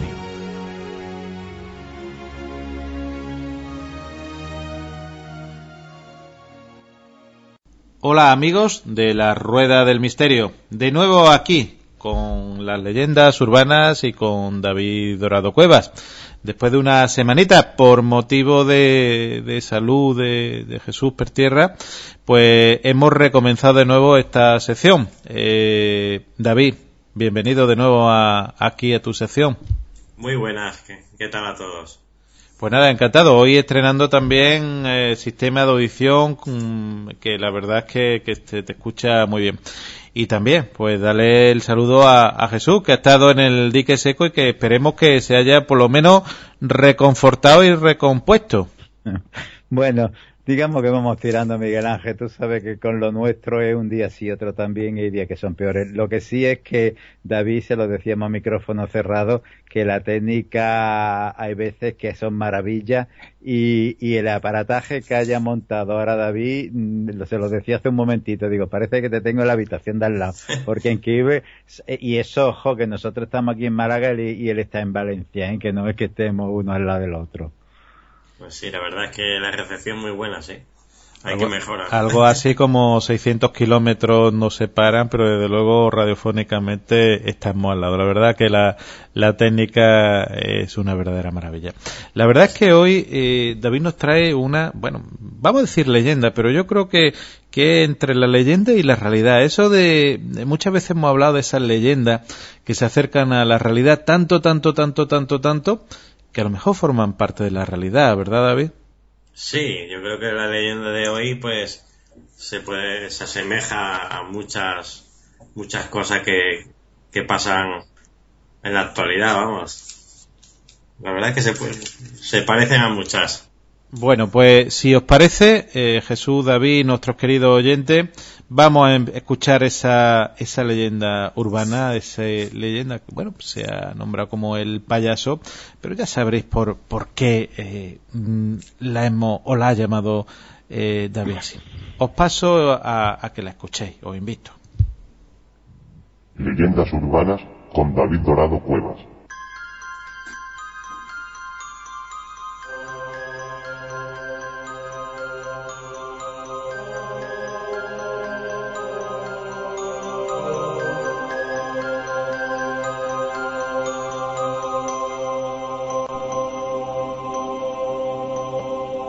Una niñera debe quedarse a cuidar el bebé de una familia, que esa noche tiene una fiesta a la que no puede faltar.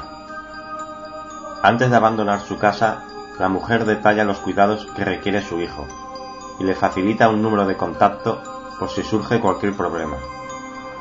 La chica ya ha trabajado durante semanas con el niño y tiene experiencia con muchos otros bebés, pero desde luego esta no es su casa favorita, ya que el padre ha ido recopilando una colección de payasos de juguete en sus diversos viajes.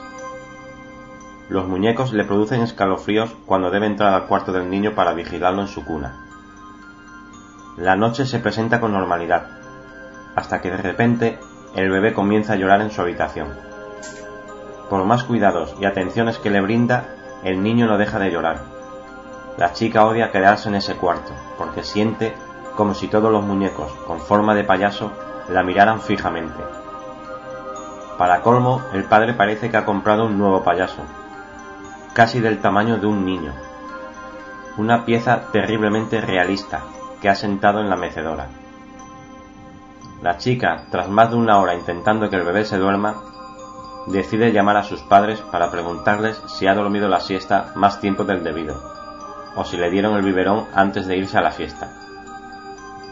Está desesperada por el incesante llanto de la criatura.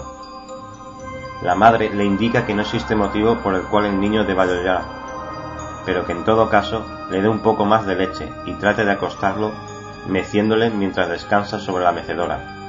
Así ella también podrá descansar. La chica le pregunta si puede retirar de la mecedora el payaso nuevo y que dónde debe dejarlo. La madre, desconcertada, le pasa de inmediato el teléfono a su marido. El señor le pregunta cómo es la figura que le dijo a su esposa. Sin mediar más palabras y profundamente preocupado, le dice a la niñera que coja de inmediato a su hijo y cruce la calle hasta la casa de sus vecinos. Una vez allí, le debe de llamar de nuevo. La niñera, asustada, cumple las órdenes que le acaban de dar. Entra en la habitación del niño, lo coge de la cuna y sin girar la cabeza hacia la mecedora, se lo lleva en brazos escaleras abajo hasta salir a la calle. Al llegar a la casa de los vecinos, llama nuevamente al señor de la casa. Este estaba realmente asustado y le contesta mientras conduce su coche a toda velocidad hacia su casa que él nunca ha comprado un payaso de esas características y que probablemente alguien disfrazado entró en la casa para robar. Al sentir que subía las escaleras, tal vez se sentó en la mecedora para confundirse entre la oscuridad.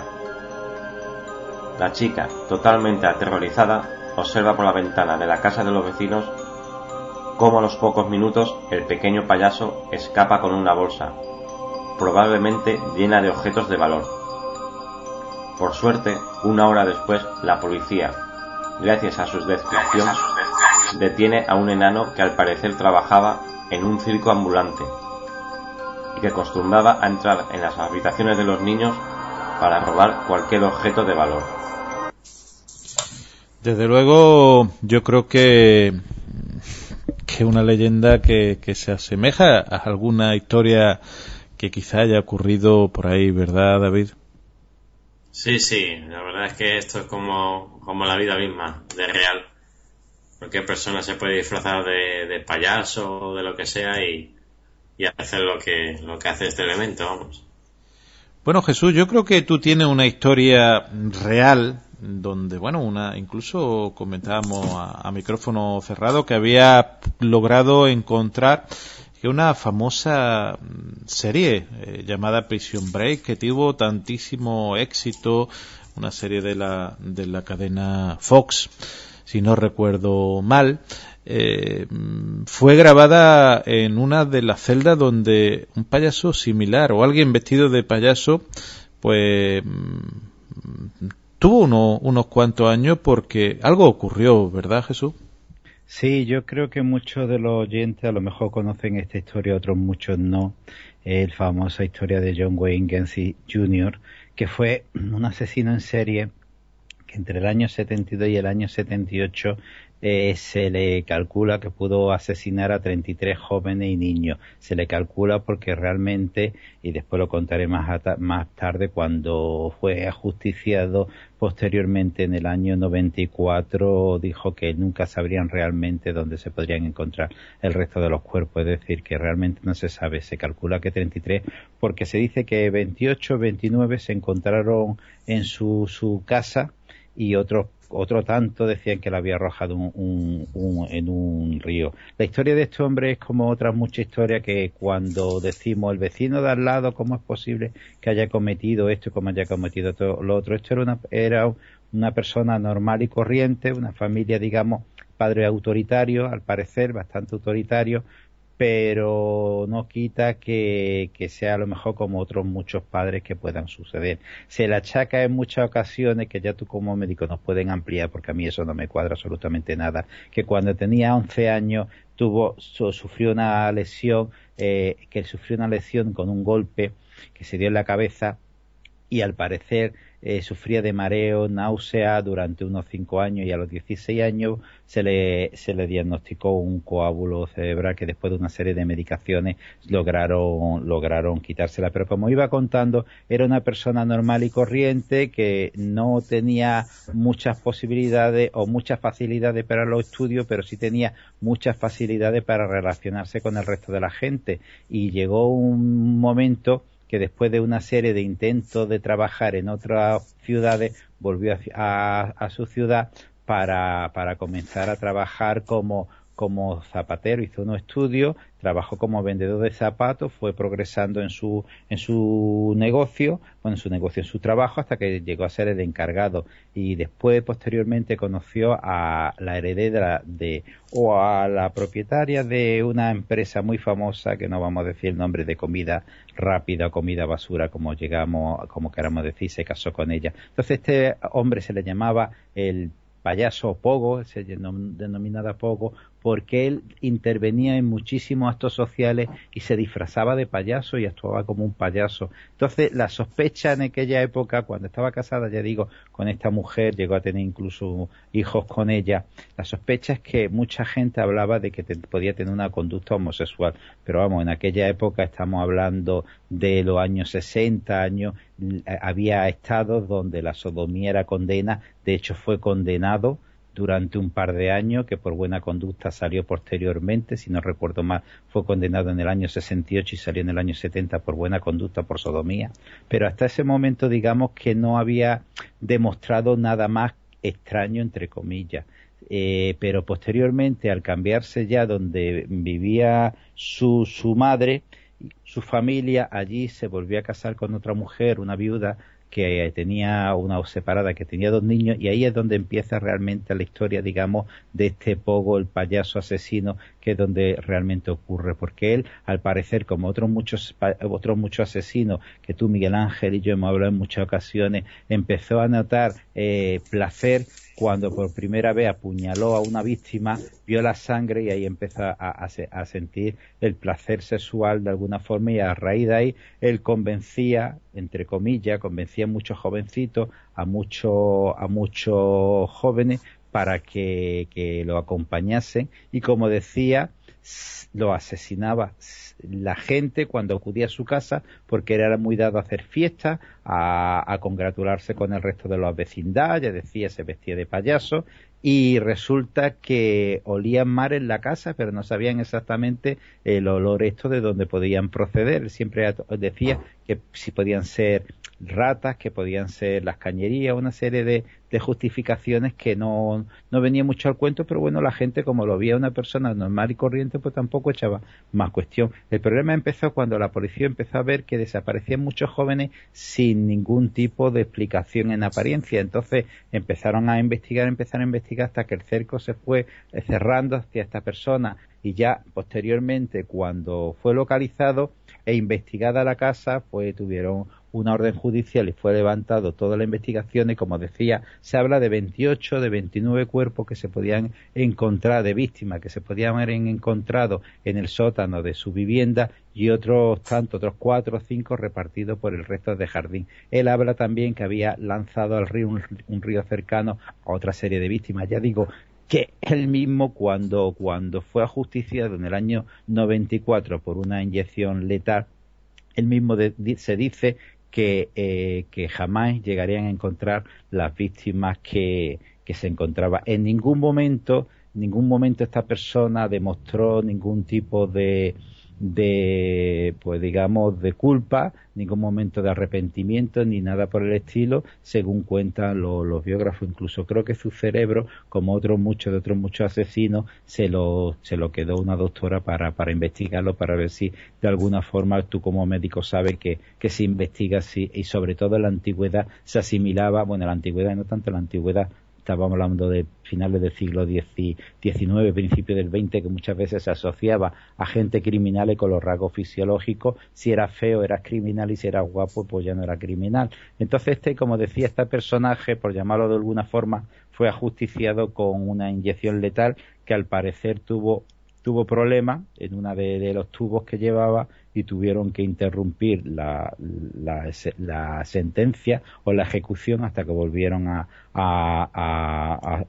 completarla. Entonces se cuenta que cuando iba a ser juzgado, cuando iba a ser llevado a, que le, mm, le pusiese las inyecciones letales, le comentó a, a su su guarda, que le seguía, que unas palabras muy agradables que, bueno, en inglés, la traducción en inglés no lo voy a decir, voy a decir en español, evidentemente, que era algo así como me, que me basase en el culo y que jamás encontraría a las víctimas de, de su muerte, con lo cual ya vemos la, la calaña de esto. Lo curioso de esto, que como siempre ocurre, y sobre todo en Estados Unidos, mm, es que mayormente es que él tuvo un montón de seguidores durante los 14 años que pasó en la prisión en el corredor de la muerte. Él pintaba, él pintaba mucho óleo, pintaba muchas figuras, pintaba muchos payasos, pintaba figuras de Blancanieves y muchos eh, cantantes de estos modernos, como quieren ser muy modernos, ciertos cantantes, no voy a decir títulos porque no les quiero dar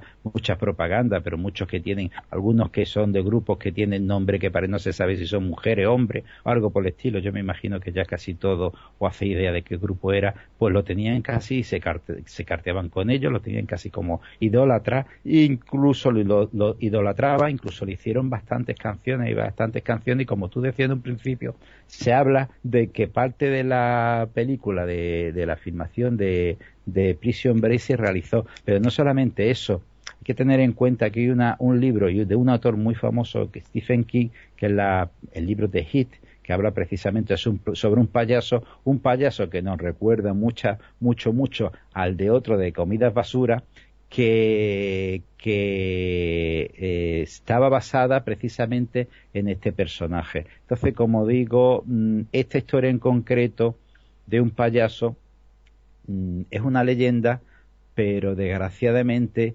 ocurrió un caso de que la realidad superó con crece a la leyenda que nos ha traído David. La verdad es que de estos casos, Jesús, que supera la, la realidad supera la, la ficción con, con, mucho. Yo cuando eh, he tenido ocasión de leer la historia de John Wayne Gacy, como tú comentas, realmente algunos episodios lo he tenido que, que, releer, puesto que, son aquellos episodios que dice uno, me he equivocado a, a, leerlo o no he querido entender lo que, lo que están diciendo. Explicaciones, bueno, eh, han intentado que si el traumatismo en la cabeza, que si, bueno, una serie de elementos, yo creo que mm, la mente del asesino, como ocurre en, en muchos casos, es impenetrable. Esa desconexión, ese, bueno, ese placer, como tú decías, en asesinar, bueno, mm, eh, no es que raye lo patológico, es más que patológico. Eh, esa, bueno, ningún eh, miedo eh, de, de lo que le pudieran ocurrir, evidentemente, habla de que, bueno, que la persona está muy, muy alterada. Eh, como tú bien dices, bueno, ya la leyenda negra habla de que, de que eh, cuando comenzaba la ejecución eh, de los químicos, mm, pues se solidificaron inesperadamente, se atascó un tubo y bueno, que tenía conectado y, bueno, ya la verdad es que mm, hubo que, reemplazar los catéteres y, y demás. Bueno, la, la verdad es que mm, esto entra todavía más en la leyenda negra. Al parecer, la explicación que dieron los anestesistas es que las personas que lo estaban aplicando pues no tenían demasiada experiencia. Hombre, me imagino que en esas cosas de ejecutar tampoco tampoco hay demasiada demasiada nadie que tenga demasiada experiencia entre entre comillas lo que sí bueno me llama me llama la atención bueno eh, bueno, la, la, similitud, como tú bien dices, de, que hay con, con elementos de, de, comida de comida rápida, de ese fast food mm, que, que, que, hablan y que, bueno, pues ahí está. Lo que sí mm, llama la atención es como mm, utilizando una imagen eh, bueno, eh, al parecer inocua como la de un payaso que, que pues puede traernos eh, a la idea pues buenos recuerdos una idea entrañable Miguel claro una idea entrañable mm, ojo ojo y con y que y que te permite ese acercamiento a, a las personas la persona puede utilizarlo para bueno realmente para esa negatividad. Como tú bien dices, eh, su cerebro fue, fue extraído después de su ejecución y llevado para la, investigación.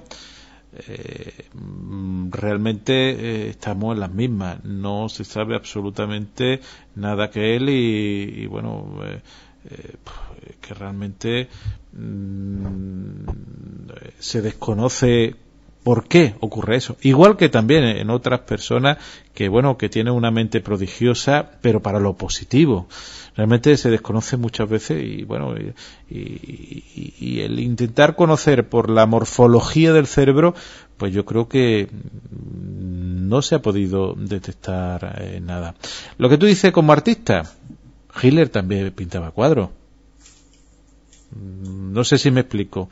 Que una persona tenga un arte, no significa que no sea una persona depravada y una, vamos a ver, es que nadie lleva en la cara y no sé, y eso me gustaría, yo siempre lo he comentado, el asesino, el depravado, el, el estafador, el, el yo lo digo muchas veces, aquella persona que se aprovecha de los demás y, aquí en España estamos viviendo casos mm, de personas que por su rango especial familiar, pues, eh, eh, como decían el otro día, mm, lo van a, contratar eh, para, para lugares de, de extraer dinero y llevárselo a algún lado.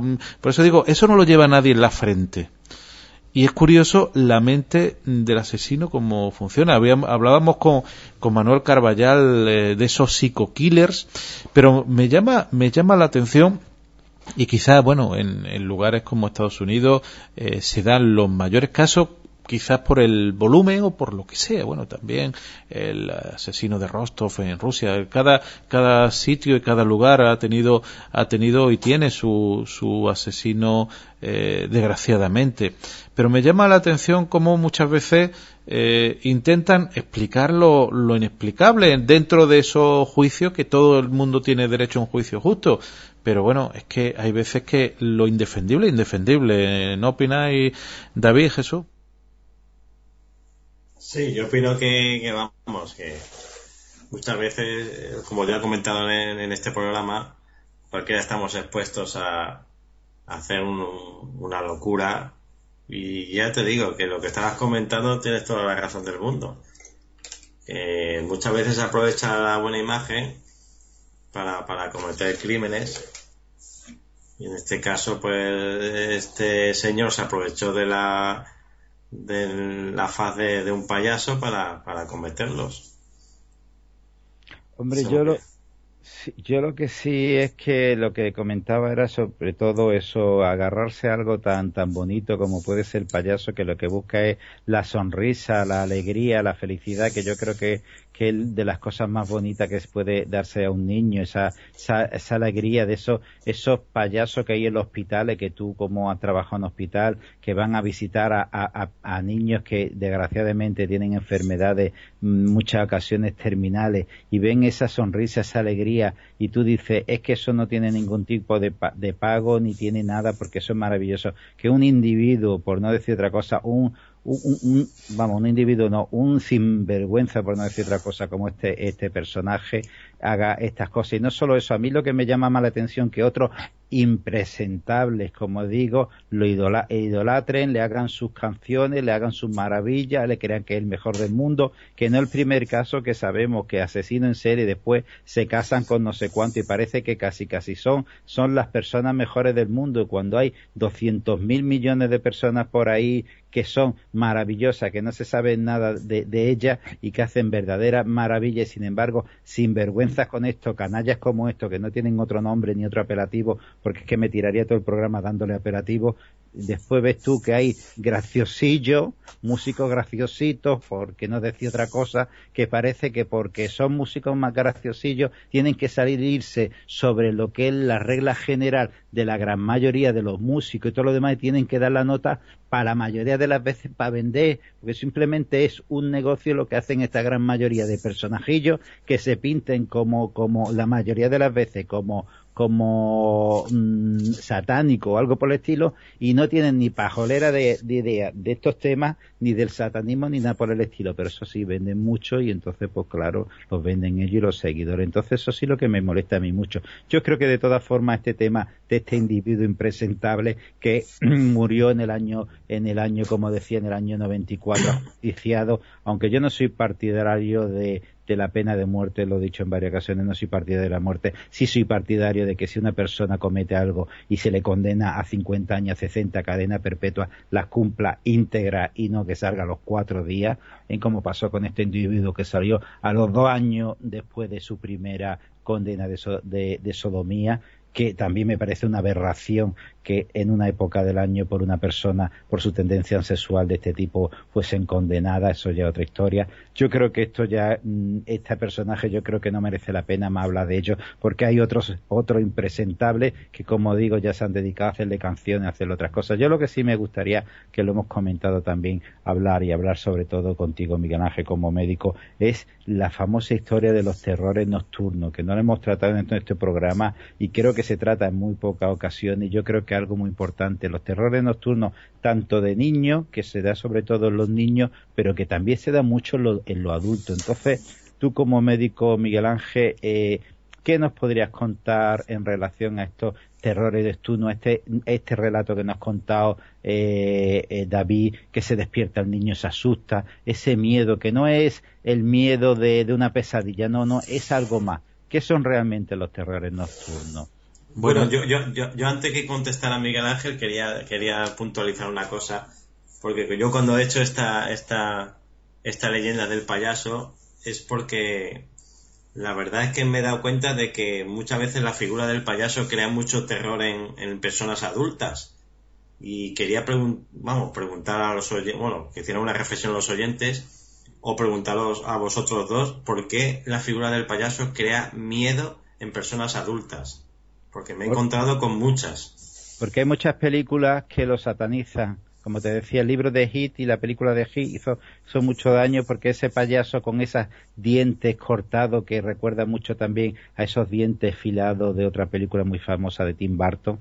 En eso, eso en muchas ocasiones se ha relacionado muchas veces a los payasos y se ha satanizado cuando es un trabajo tan, tan, tan maravilloso como arrancar una sonrisa a una persona, porque arrancar un llanto a una persona es relativamente fácil, por no decir muy fácil, pero arrancar una sonrisa a una persona, eh, en la película que está, está basada en la realidad de ese médico que se empezó a disfrazar en Estados Unidos, que lo hizo después un actor muy famoso, donde se disfrazaba para arrancar a esos niños que estaban muchos de ellos con problemas de cáncer terminales, arrancar esa sonrisa, eso, eh, eh, esa, esa energía, esa sonrisa, esa que Miguel Ángel como médico ya nos contará, esa sustancia que libera el cuerpo ayuda a, afrontar muchas, muchas problemas y muchas cosas. El problema, David, es que desgraciadamente es lo que te he dicho antes. Hay muchos cantantes que a lo mejor no se comen una rosca vendiendo un libro perdón, vendiendo un libro, vendiendo un, un disco y si se ponen los titulitos de, de, de ciertas cosas satánicas, pues en vez de vender cuatro discos que los conocían los amigos, venden cuatro millones de discos porque es que son, son muy modernos y muy, muy, muy cosas. Sí, bueno, sí, eh, David, cuéntame.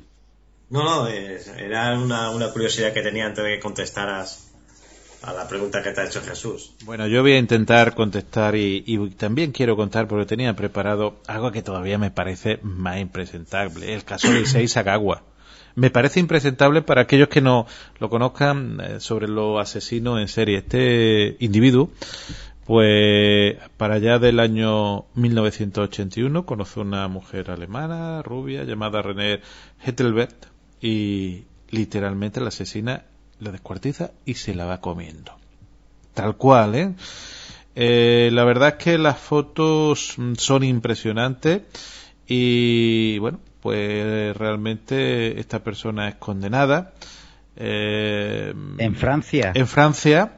Eh, por una serie de elementos políticos se lo llevan para, para que... Miguel Ángel, porque el padre tenía un cargo muy importante en el gobierno japonés. Exactamente. El, solamente permanece preso 15 meses y queda libre en agosto de 1985 por su padre. Pero bueno, mm, evidentemente eh, es que es impresentable que una persona que además dice que, que se lo van a llevar para que cumpla eh, la condena íntegra, pues se lleva. Pero es que todavía es peor, es que actualmente Sagawa disfruta de la popularidad de los medios de comunicación y concede entrevistas, hace vídeos y bueno, mm, la curiosidad para que los que quieran acercarse a alguien que ha comido comida humana. Me parece impresentable, vamos. este caso, yo, para mí, es el más impresentable, ojo, y que ocurra en un país tan avanzado como Japón, yo creo que se deberían, y allí que nos escuchan y tenemos también muchos amigos que nos escuchan, de verdad que, que sería eh, curioso que, que ellos mismos investigasen y, bueno, mm, eh, se viese el, el porque eso es por una parte. Por otra parte... Perdona, perdona, Miguel, que te interrumpa un segundo. Es que Papaito Papaito era un cargo muy importante político japonés. Papaito tenía mucha mano, Papaito tenía mucho dinero y en la justicia en muchos países, por no decir en casi todo, depende del dinero que tú tengas. Porque aquí en España hay una persona, perdona, hay una persona condenada por siete años y medio por haber hecho malversación de muchos millones, que es presidente de un, de un equipo de fútbol, que está en la calle. Claro. Está en la calle. Bueno, pero es que realmente. Eh, condenado, condenado. Le podemos decir que es un estafador o lo que queramos, condenado y está en la calle. Porque, según los jueces andaluces de aquí de, de Málaga, dijeron que es que no presenta ningún peligro de fuga. Condenado. Sin embargo, hace poco salió un hombre que yo no estoy de acuerdo, que se ha tirado un montón de años, no estoy de acuerdo en que le hayan dado tanta propaganda de que ha salido porque a fin de cuentas era un delincuente, ha estado un montón de años porque ha robado dos tonterías. Y este señor ha sido condenado a siete años y empieza con, con el nombre, el apellido es un sitio donde los pajaritos nidan. Bueno, la verdad es que mm, llama muchas veces la atención toda, todas esas cosas que ocurren. Y este caso de Japón, que nos veníamos a, referir de verdad, eh, es impresentable. Lo cojas como lo cojas, impresentable. Eh, a mí me gustaría que, la familia de René Hattelberg mm, realmente eh, se pudiese expresar como este individuo mm, anda por, por la calle. De verdad que a mí esos temas eh, creo que, que llega un momento que, que, bueno te hace pensar de que la corrupción en todos los sitios o en muchos sitios ocurren porque es que no, no tengo otra explicación. Con respecto a lo que decía David de, de los terrores a los payasos, eh, hay, la verdad es que hay eh, niños que, que, que, tienen terror a, los payasos, pero como una figura, una figura, ojo, a los payasos pintados. Normalmente los payasos, como bien decís, eh, son eh, personas que, que, se dedican y que trabajan y que, que, bueno, se esfuerzan. Aquello, bueno, hay que pensar en aquellos que van al hospital eh, totalmente de forma desinteresada y que hacen sonreír a, a, los niños y que esa endorfina ayudan a la curación de, de estos chavales que, que presentan multitud de, de enfermedades, sobre todo lo, oncológico, que la verdad es que mmm, muchas veces la interesa tanto de los chavales como de los padres eh, son impresionantes pero es verdad que, otros niños se asustan, pero bueno, muchas veces por esas pinturas, por esas cosas que, que la persona pues, pues puedan encontrar, sobre todo los, pequeños. Pero yo estoy con Jesús, la, la interpretación de, de, de, eso, de, de esos elementos, de las películas, e incluso el, el tema de Chucky que estaba por ahí, que durante muchos años había estado, pues se pueda presentar y que en un momento determinado, a fin de cuentas, nuestra mente, en los terrores nocturnos, que es lo que era la otra eh, pregunta, pues es un estado de, bueno, de, irritabilidad y terror extremo durante, eh, durante la noche. Normalmente se producen en niños pequeños, es lo más frecuente. con dos, tres, cuatro años, en la fase, los niños, sobre todo en la, en la fase eh, no REM, al parecer. Eh, va con sudoración, taquicardia, respiración rápida, y en lo adulto, en, la, esa fase REM, muchas veces asociado o se pueden asociar a, a veces al, al, mm, al sonambulismo pero no, no hay que relacionarlo totalmente con, con él. Realmente mm, puede deberse, eh, ojo, desde un malestar, desde una cena, siempre se ha dicho, una cena mm, demasiado copiosa y entonces lo que hace que ese disconfort que la persona tiene se puede presentar, pero también se puede presentar a una bajada de, del oxígeno que pueden ocurrir en esas personas que puedan padecer esa apnea nocturna del sueño, esa, esa falta de oxigenación eh, cerebral, esa, esa deprivación, parece ser que esa deprivación de oxígeno favorece esos terrores nocturnos. Entonces, claro, habría que plantearse la siguiente pregunta. ¿Una persona podría fallecer de un terror nocturno? Yo me plantearía la siguiente pregunta. Una persona que mm, pueda tener alguna alteración, con una sudoración, una taquicardia, que respire muy deprisa, pues mm, es como si está en un estado de estrés. ¿Una persona en un estado de estrés le puede ocurrir algo? Pues yo creo que los mismos oyentes pueden sacar sus conclusiones, ¿no? depende del estado de, la persona. También son casos muy raros, ¿eh? también hay que decirlo, pero realmente todo y cada uno de nosotros, seguro, los que y los oyentes que nos escuchan han tenido pesadillas, pesadillas fuertes, pesadillas que se le repiten. Que eso sería otro otro elemento. ¿Por qué muchas veces tanto sueños positivos como sueños negativos se repiten, esos sueños reiterados. ¿Dónde está el, el secreto? Eso yo creo que sería quizá tema para debatir y, tema para pensar, pero que ese terror nocturno, ese, ese miedo, ese realmente que ese eh, hipotálamo funcionando, ese cerebro funcionando, esa amígdala a todo plan, eh, realmente durante el sueño parece que algunas veces se desata. El motivo, ya digo, puede ser desde una mala y una copiosa cena a un malestar, a una fiebre también. ¿Cuál de nosotros no ha tenido un cuadro febril y ha tenido también pesadilla? Eh? o un ruido extraño, bueno, yo no sé si queréis contar alguna alguna circunstancia o algo que os haya ocurrido. Hombre, la verdad es que referente a lo que tú dices y ondando ahora sí contaremos ya alguna otra historia, eh, por los datos que yo he podido recopilar, la diferencia es para diferenciar un poquito entre lo que puede ser un, eh, un terror nocturno y una pesadilla, es que al parecer las pesadillas si se recuerden en los terrores nocturnos normalmente no suelen recordarse y que entre el 3 y el 6% de los niños sufren, pueden sufrir algún tipo de, de terror nocturno e incluso en, en una escala en los niños, ojo que también los adultos se da, yo he visto imágenes de adultos que hay, como he dicho ya en bastantes ocasiones, hay estudios de, hay lugares donde se estudia la, el sueño y he visto escenas donde personas mayores, bastante mayores, se despertaba dando manotazos, quitándose los cables de los, para los electrocefalogramas y todo lo demás, con verdadero terror. Lo que pasa que, como decía, la mayoría de las veces no se recuerda. Se habla de que eso, que pueden ser desde de, 18 meses de los niños, de 18 meses, entre, entre 4 y 12 años se suele hablar, pero no se les quita al otro. Tú has contado, Miguel Ángel, eso, la, una copiosa, una comida eh, copiosa, un caso de enfermedades o caso de eso, incluso se hablan también, tú como médico lo habrás visto muy bien, sobre la medicación y hablando también, como decías tú, sobre todo la neoestructura del sueño, pues tú como médico que ha, operado y ha, tenido que evitar mucha apnea obstructiva del sueño, sabes perfectamente que una apnea obstructiva del sueño que no se cura te lleva al cadalso, vamos, pero antes o después porque la insuficiencia respiratoria te lleva a una insuficiencia cardíaca y, te puede llevar a la muerte. Eso evidentemente. Lo que sí sucede, como decía, terrores nocturnos, el problema como decía, yo recuerdo pesadilla, pesadilla angustiosa, pero una cosa, la pesadilla angustiosa que nos despertamos y hemos soñado con algo angustioso y otro, por lo visto, al parecer, eso es lo que comentamos, lo que son los terrores nocturnos que no llegamos a recordar. Sabemos que algo ha pasado,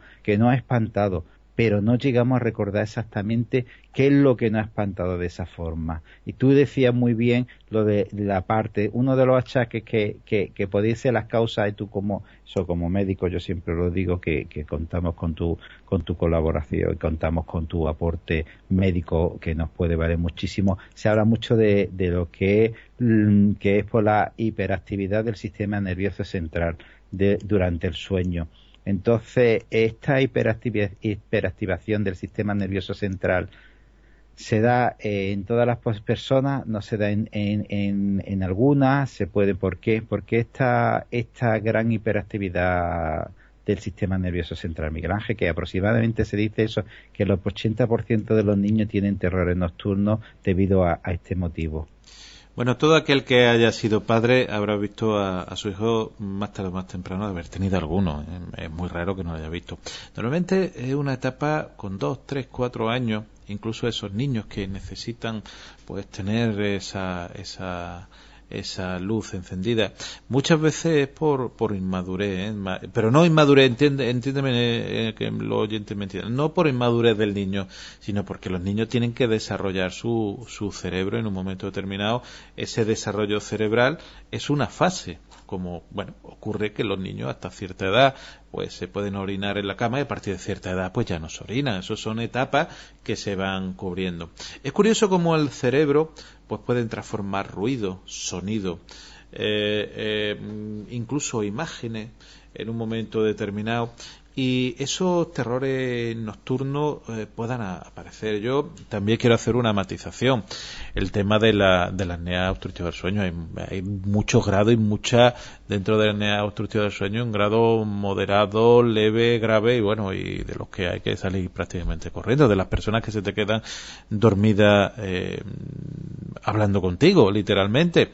Pero bueno, hoy en día sí hay muchísimos tratamientos desde la CEPAP a la, cirugía, como tú bien dices, pues que, que, pues, que, son soluciones, eh, pues la verdad, muy efectivas en, la mayoría de, de, los casos.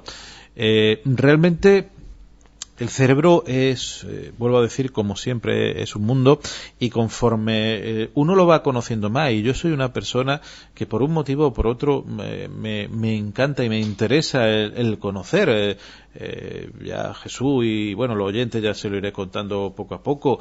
está uno inmiscuido en, en, la investigación de una forma o de otra de, de, de, esa, de esas formaciones del cerebro y cómo funciona y cómo... Y, en, otra titulación más eh, de las que tiene, ¿no? Eh, sí, bueno, eso quizás sea el, aledaño, ¿no? Porque la, la mente, bueno... Que tiene, que tiene que ver mucho con estos temas, lo que efectivamente, está haciendo ahora. Efectivamente, ojo, y que y para el tratamiento de, de, patología como puede ser el dolor, por ejemplo. Fíjate cómo el cerebro eh, puede en un momento determinado. Y hablaba eh, el otro día con dos personas que ahora mismo no señalaré, pero dos eh, catedráticos, dos profesores de, de universidad, donde por medio de la sugestión y por otro elemento, ojo, estamos hablando de, un tratamiento médico ¿eh? y, psicológico, no, no nada de superchería, eh, estaban obteniendo muy buenos resultados. ¿eh?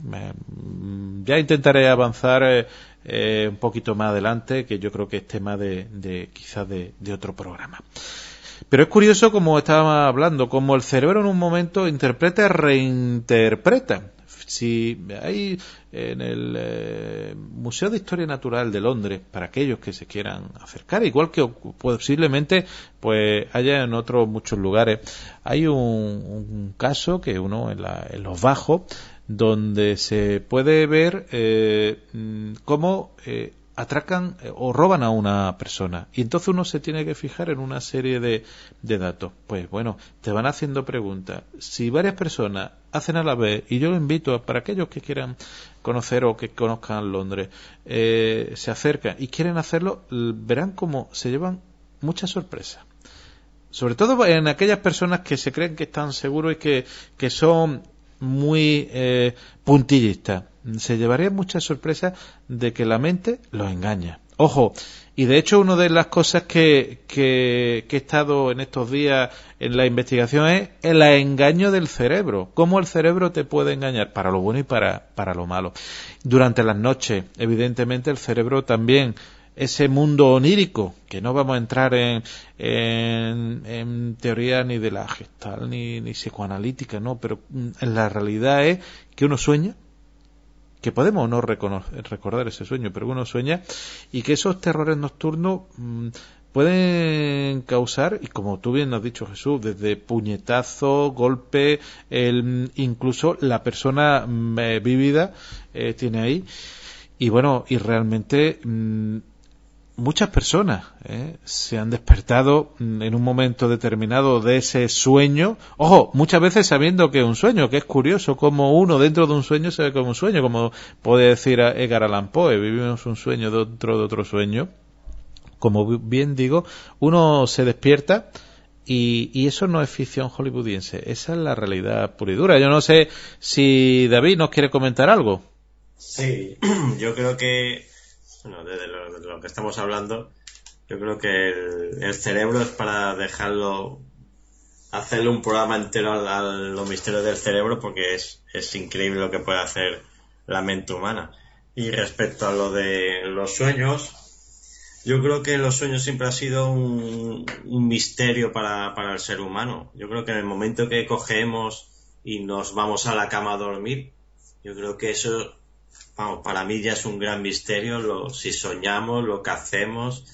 Y también la casuística eh, está ahí en, en, lo que es visitantes de dormitorio, lo que es parálisis de sueño, apariciones, que si te tocan cuando estás durmiendo, que si te despiertas y ves a un, a un ser, que si ves ruidos, raps en la habitación, la verdad que hay muchos casos de, de visitantes de dormitorio que, le pasa a muchísima gente y yo creo que casualidad no es. Yo creo que cuando le pasa a tanta gente una cosa parecida es porque algo pasa y yo creo que no, no todos, no todo está en, en el sueño. Creo que cuando se te aparece algún caso así extraño cuando estás durmiendo o estás más o menos medio dormido, medio despierto, la verdad es que es extraño, sí. Lo que pasa es que muchas veces, David, lo que tú has comentado, muchas veces se dan en estado de, vigilia, justamente después, justo, justo, justo después de habernos, de habernos despertado. Y Miguel Ángel, igual como hablábamos, está lo que, el estado de vigilia está lo que son las alucinaciones previas a lo que es el despertarnos. Lo que sí quiero quedar muy claro es que no tiene nada que ver los terrores nocturnos con el sonambulismo. Son dos historias totalmente distintas. El sonambulismo es una historia y los terrores nocturnos, por lo que dicen los especialistas, es totalmente distinto. Ahora, eso sí, estamos hablando de los terrores nocturnos. Miguel Ángel está hablando como eso. La mente, un tema que ya hemos hablado muchísimas veces. Miguel Ángel hablaba de la, del acceso a la información. Yo creo que más eso el acceso a la información. Yo le he dicho muchas veces eh, la historia del profesor australiano que está en la Universidad de Sydney, Allen, Allen Snyder, que, que me parece lo estudios fabulosos, increíbles y son alucinantes. Es, que siempre habla él del acceso a la, a la información, que el cerebro tiene esa información ahí. El problema es que el propia, la propia conducta humana o incluso el propio entorno propio entorno nos hace que muchas veces bloqueemos esa información. Él estudia mucho el caso de los autistas, los autistas de alto nivel, los saban, como hemos hablado muchas veces, ya lo hemos hablado en otros programas, y él siempre habla de que los autistas tienen muchos autistas, o, los llamados saban de alto nivel, o autistas de alto nivel, perdón, los saban o autistas de alto nivel, tienen acceso a esa información sin ningún tipo de traba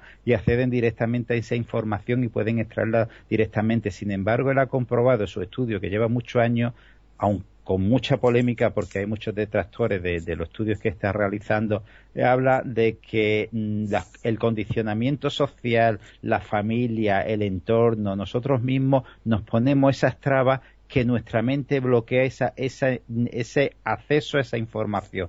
Y ese acceso a esa información el que muchas veces mm, lo que creamos, como decía Miguel Ángel, el caso este de, Inglaterra no es el único, hay otro caso, hay un estudio muy interesante a nivel sociológico, que es que están estudiantes y además se, se realizó en una universidad americana a, uno a unos eh, alumnos de, eso, de que estaban estudiando psicología y fueron mientras estaban estudiando y el profesor eh, era el único que estaba compinchado, nadie lo sabía nada, entraron dos, estudiantes, una chica y una chica, y hicieron una pantomima, entre comillas, hicieron una, una actuación, se pelearon, hicieron no sé qué, no sé cuánto, durante cinco o diez minutos. Salieron.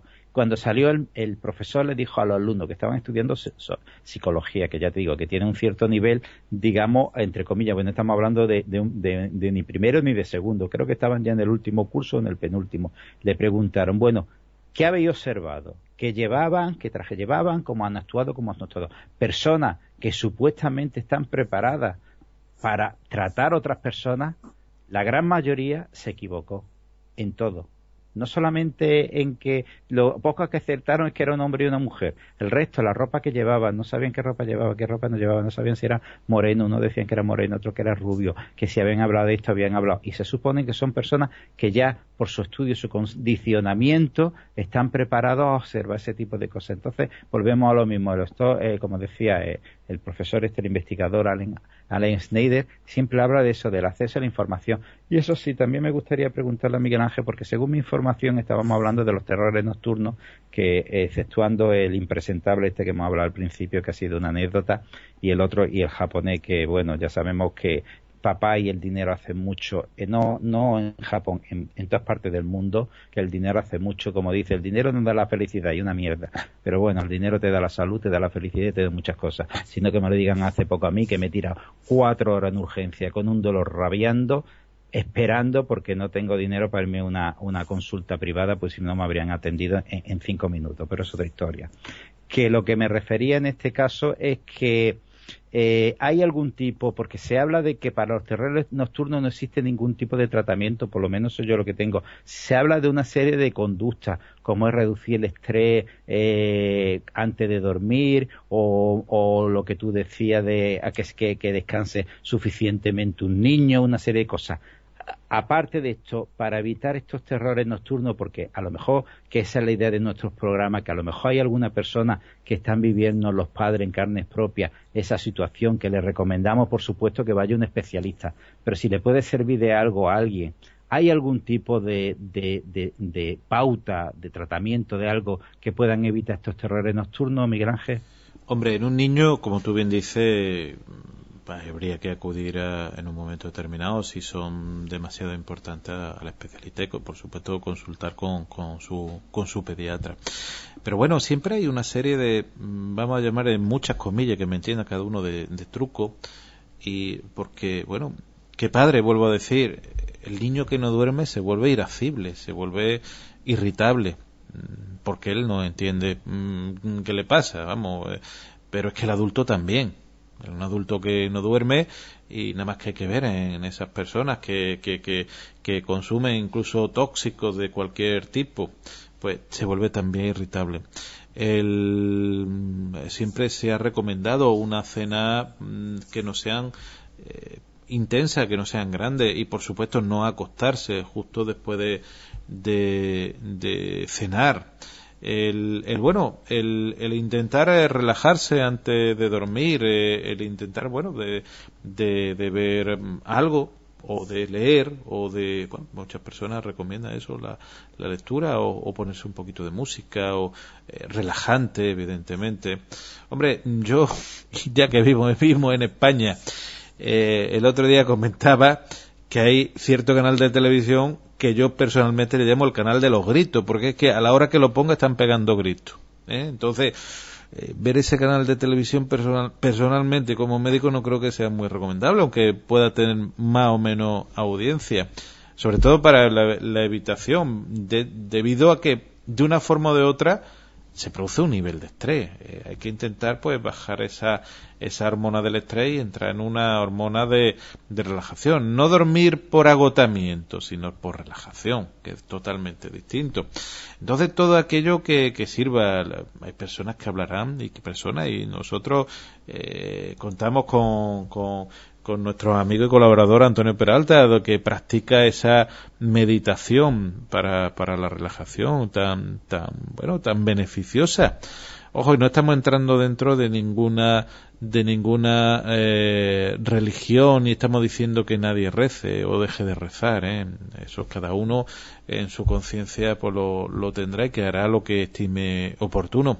Pero como digo, mm, esa ambientación ideal eh, de, bueno, del dormitorio. Yo ya ahí no voy a entrar en el Feng porque yo ahí eh, cada uno puede tener su opinión. Hay personas muy defensoras de, del Feng de esa cabeza hacia, si no me recuerdo yo mal, hacia el, el norte y las corrientes telúricas y demás.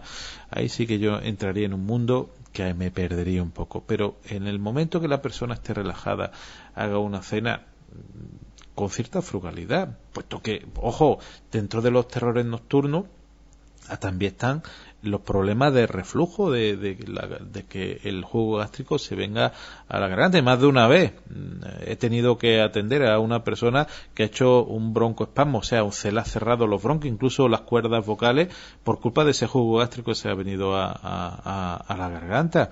Entonces, mm, todo eso pues produce esa gastritis esa, eh, esa esofagitis, ese jugo gástrico que a fin de cuentas es ácido eh, clorhídrico que tenemos en el estómago y que nos ayuda a digerir la, los alimentos. Ese ácido clorhídrico, si pasa al esófago, pues quemaría. Realmente, para aquellos que, que conozcan un poquito la química, si utilizan ácido clorhídrico en cualquier compuesto, lo, lo, lo disuelve, igual que cualquier otro, cualquier otro ácido. Por eso digo que todo aquello que, mejore, y en caso de los niños, los niños tienen que dormir. Eso que los niños se acuesten a la una de la madrugada, como hay personas que les guste, y a, las ocho o a las siete de la mañana, evidentemente lo que están es agotados. Y, y, muchas veces, pues, esos niños que se tiran hasta las doce, doce y media, hasta la una, haciendo eso, entre comillas, de ver con, ojo, estamos hablando de niños con seis, siete, ocho años Personalmente mm, no me parece eh, que sea lo más ideal todo lo contrario, sino que, realmente estamos agotando unas criaturas que cada vez la maquinaria mm, irá peor y posiblemente sea un efecto rebote. Y, no lo digo yo, lo dicen, lo dicen los pediatras y los psicólogos infantiles. Realmente hay muchas técnicas. No vamos a hablar, bueno, de que la autohipnosis ni la autosugestión ni nada de eso, que ojo, que también podría funcionar para que la persona en un momento determinado eh, tuviese un sueño placentero. Incluso tampoco vamos a hablar de la toma de medicamentos para, para no tener terrores nocturnos, que, ojo, que incluso hay medicamentos, incluso anestésicos, ¿eh? eso sería otro mundo. ¿Cómo un anestésico puede inducir un sueño anestésico que uno quiera? ¿Eh? Incluso hay unos productos como pueda ser, y ya en España no se utiliza eh, prácticamente la ketamina que en el, en el adulto eh, producía un estado incluso psicótico. ¿eh? Mm, eh, realmente mm, importante. En cambio, en el niño, pues eh, producía un estado de catatonía, un estado de, de que la, se quedaban totalmente quietos, como si mirasen hacia el cielo. Realmente mm, impresionante para la primera vez que, lo ve y yo he tenido ocasión de ver a, niños con, con, esa medicación como previo a la, a la anestesia.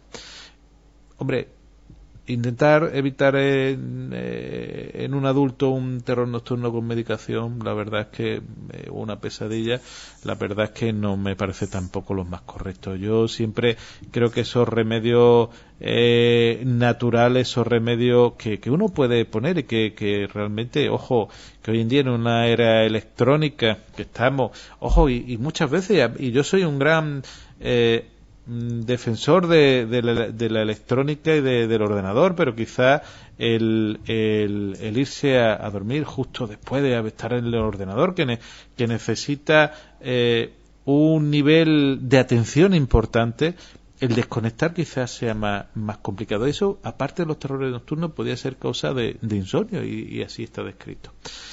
La verdad es que, como bien decía David, nuestro cerebro es un mundo y bueno, mm, ya estamos llegando al final. eh, de, bueno, de, de, este, de esta sección, realmente que, que nos ha servido para contar muchas cosas que hemos contado desde esos asesinos en serie, que, bueno, que con mente realmente distorsionada, siendo, la verdad, muy, muy tranquilo en la definición a, bueno esos terrores nocturnos, esas pesadillas y, al, funcionamiento de la mente. Pero me gustaría si queríais comentar algo, alguna conclusión que ya que estamos llegando al final de, esta sección, David. Bueno, eh, aquí hemos englobado pues varias cosas: asesinos en serie, terrores nocturnos, visitantes de dormitorio, ese pánico que me ha llegado a mí sobre los payasos de personas incluso ya adultas y y de personas pues más pequeñas que claro no, no pueden achacar de que sea un problema de satanismo porque claro una persona, un niño pequeño no vamos lo hemos englobado aquí todo y la verdad es que yo creo que hemos vuelto a sacar el tema del cerebro de ese gran ordenador. Es como si tuviésemos un ordenador de 500 gigas y utilizáramos un lápiz de 8 gigas la verdad que es una pena que utilicemos tan poco el cerebro. Pero bueno, yo creo que es un. que podemos hacer un programa un día de nada más que de lo que se puede hacer con la mente y con el cerebro. Yo creo que es una gran cosa que tenemos los seres humanos. Bueno, hemos englobado todo un poquito. Ha habido un poquito de todo en el programa de hoy, vamos. Eh, David, eh, eh, nos gustan estos temas. Eh, decimos que muchas veces a lo mejor la, telepatía, la clarividencia se pone muchas veces en duda, se pone muchas veces en tela de juicio. Tanto Miguel Ángel, que todos sabéis que mi hermano, como yo, hablamos mucho, muchas horas sobre este tema porque nos encanta desde hace muchísimos años, muchos, muchos años. Lo que pasa que eh, por circunstancias de la vida no nos hemos metido en la radio hasta hace relativamente poco pero si, como te decía, si la telepatía o lo existe realmente, pues puede ser que en este caso se haya dado. Mm, te voy a decir algo, también lo van a escuchar los oyentes. Mi hermano y yo llevamos hace ya ¿cuánto? Un año, Miguel, casi hablando de que tenemos que tratar un tema, que tenemos que hacer una sección sobre la mente y sobre la, las posibilidades de la mente y todo lo demás. Lo que pasa es porque por una circunstancia o por otra siempre la hemos ido dejando, la hemos ido dejando, pero que un tema, no un programa, sino una serie, una sección, porque la mente, yo creo que, como siempre digo, es la frontera más increíble que tenemos ahora mismo. Yo referente a lo que decía, quería decir unas palabras referente al impresentable este, al poco el payaso, al impresentable este que, que lo, lo, lo justiciaron en el año 94. Eh, decía era la doctora Ellen Morrison, que era la que se quedó con, o es la propietaria, al parecer, del cerebro de esta persona, y decía algo que a mí me ha resultado, no sé, será un término psiquiátrico que a mí se me escapa y entiendo un poquito de estos temas, psiquiátrico que declaró que Gracie tenía el maquillaje emocional de un infante. Yo creo que cuando esta mujer dijo esto, creo que, que se quedó a gusto, porque la verdad es que, que creo que es una definición que todos los oyentes, como yo, como tú, Miguel Ángel, como otros muchos, nos habremos enterado qué es lo que realmente le ocurría a esta persona. La verdad es que lo que he dicho, este programa, y lo vuelvo a decir, lo hacemos porque la circunstancia de la vida no ha llevado por la enfermedades y como decía Miguel Ángel, no sé si el micrófono abierto o cerrado, esta semana pasada ha sido una semana muy complicada para mí y probablemente dentro de unas pocas semanas será bastante más complicada para que cuando mm, estábamos enfermos y esas noches tan largas que no dormíamos, no pegábamos ojo por debido a los dolores y a las molestias. Yo personalmente desde aquí lo he dicho y si no lo vuelvo a repetir, lo he dicho a muchos miembros como he hablado con Bruno Cardeñosa o Jesús Callejo, estuvimos el otro día con Carlos Canales. Yo le tengo que dar la gracia particularmente a, a Juan Antonio Cebrián y a la Rosa de los Vientos que cuando tenía esa enfermedad, esos dos años y medio que me tiré en la cama sin poderme mover después del accidente, y de esa cantidad de operaciones que tuve que hacer y de esa vista casi a la muerte que tuve, gracias a esos ratitos eh, el, tiempo se, se hacía un poquito más, más llevadero, un poquito mejor, aprendía uno, que eso también es la idea, y si nosotros con este programa conseguimos eso, para una persona, yo con eso ya me doy por satisfecho y por más que contento. Vale, no tengo palabras de... Después de lo que has dicho, no... Me quedo sin palabras, vamos. La verdad es que, la verdad es que sí, yo, yo me adhiero a, Jesús en, lo que ha comentado. Y bueno, yo lo que quiero comentar con respecto al tema de los asesinos en, serie, bueno, la doctora Morrison mm, realmente, pues bueno, da su opinión, una opinión tanto técnica o, desde su punto de vista no significa que, bueno su criterio sea eh, inexcusable eh, y, que sea el único que pueda existir.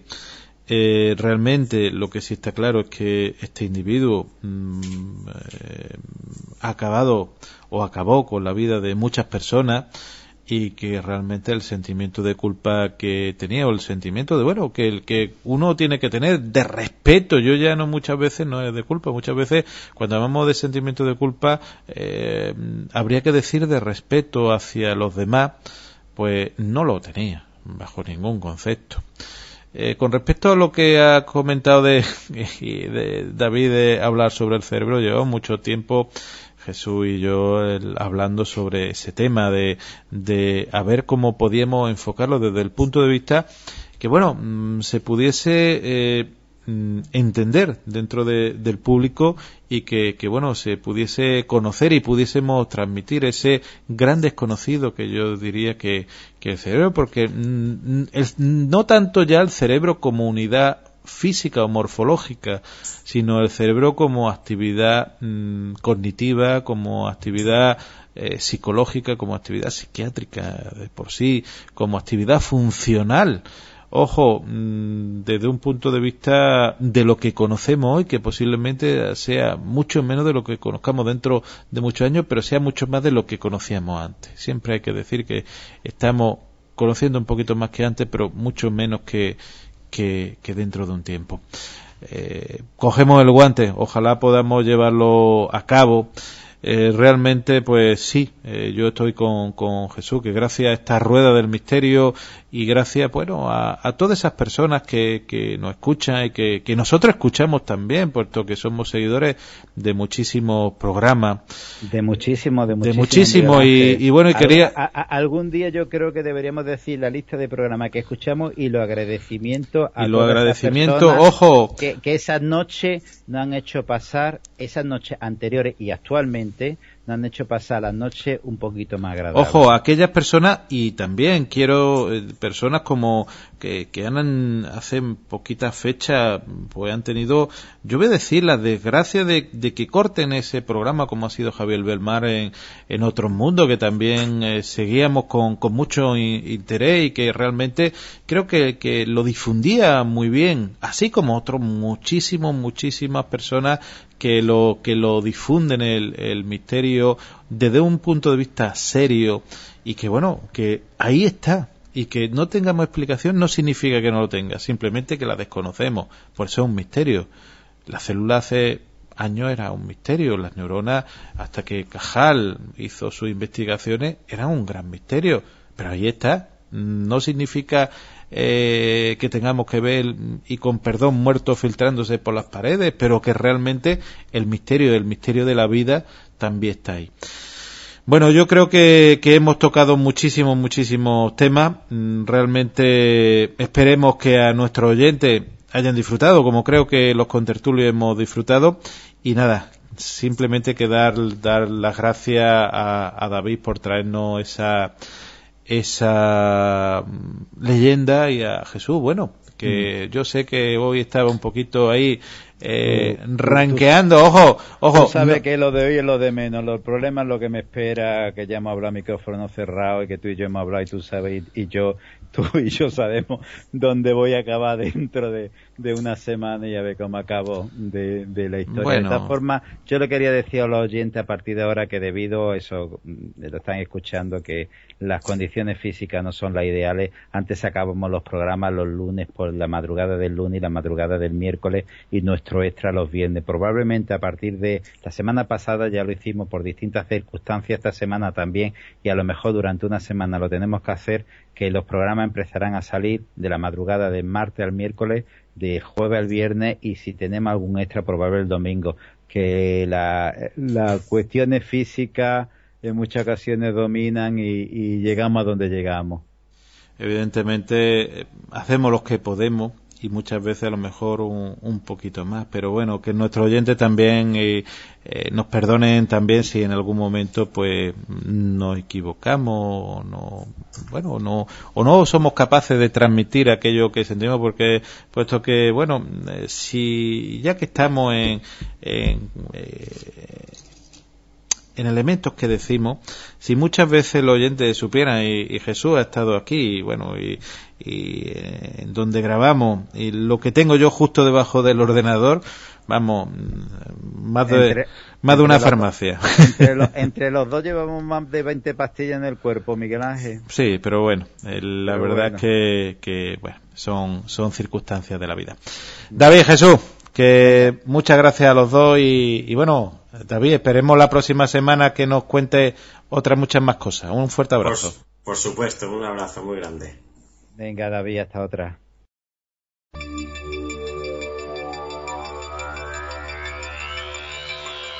Han escuchado La Rueda del Misterio. Pueden visitarnos en tres www.laruedadelmisterio.es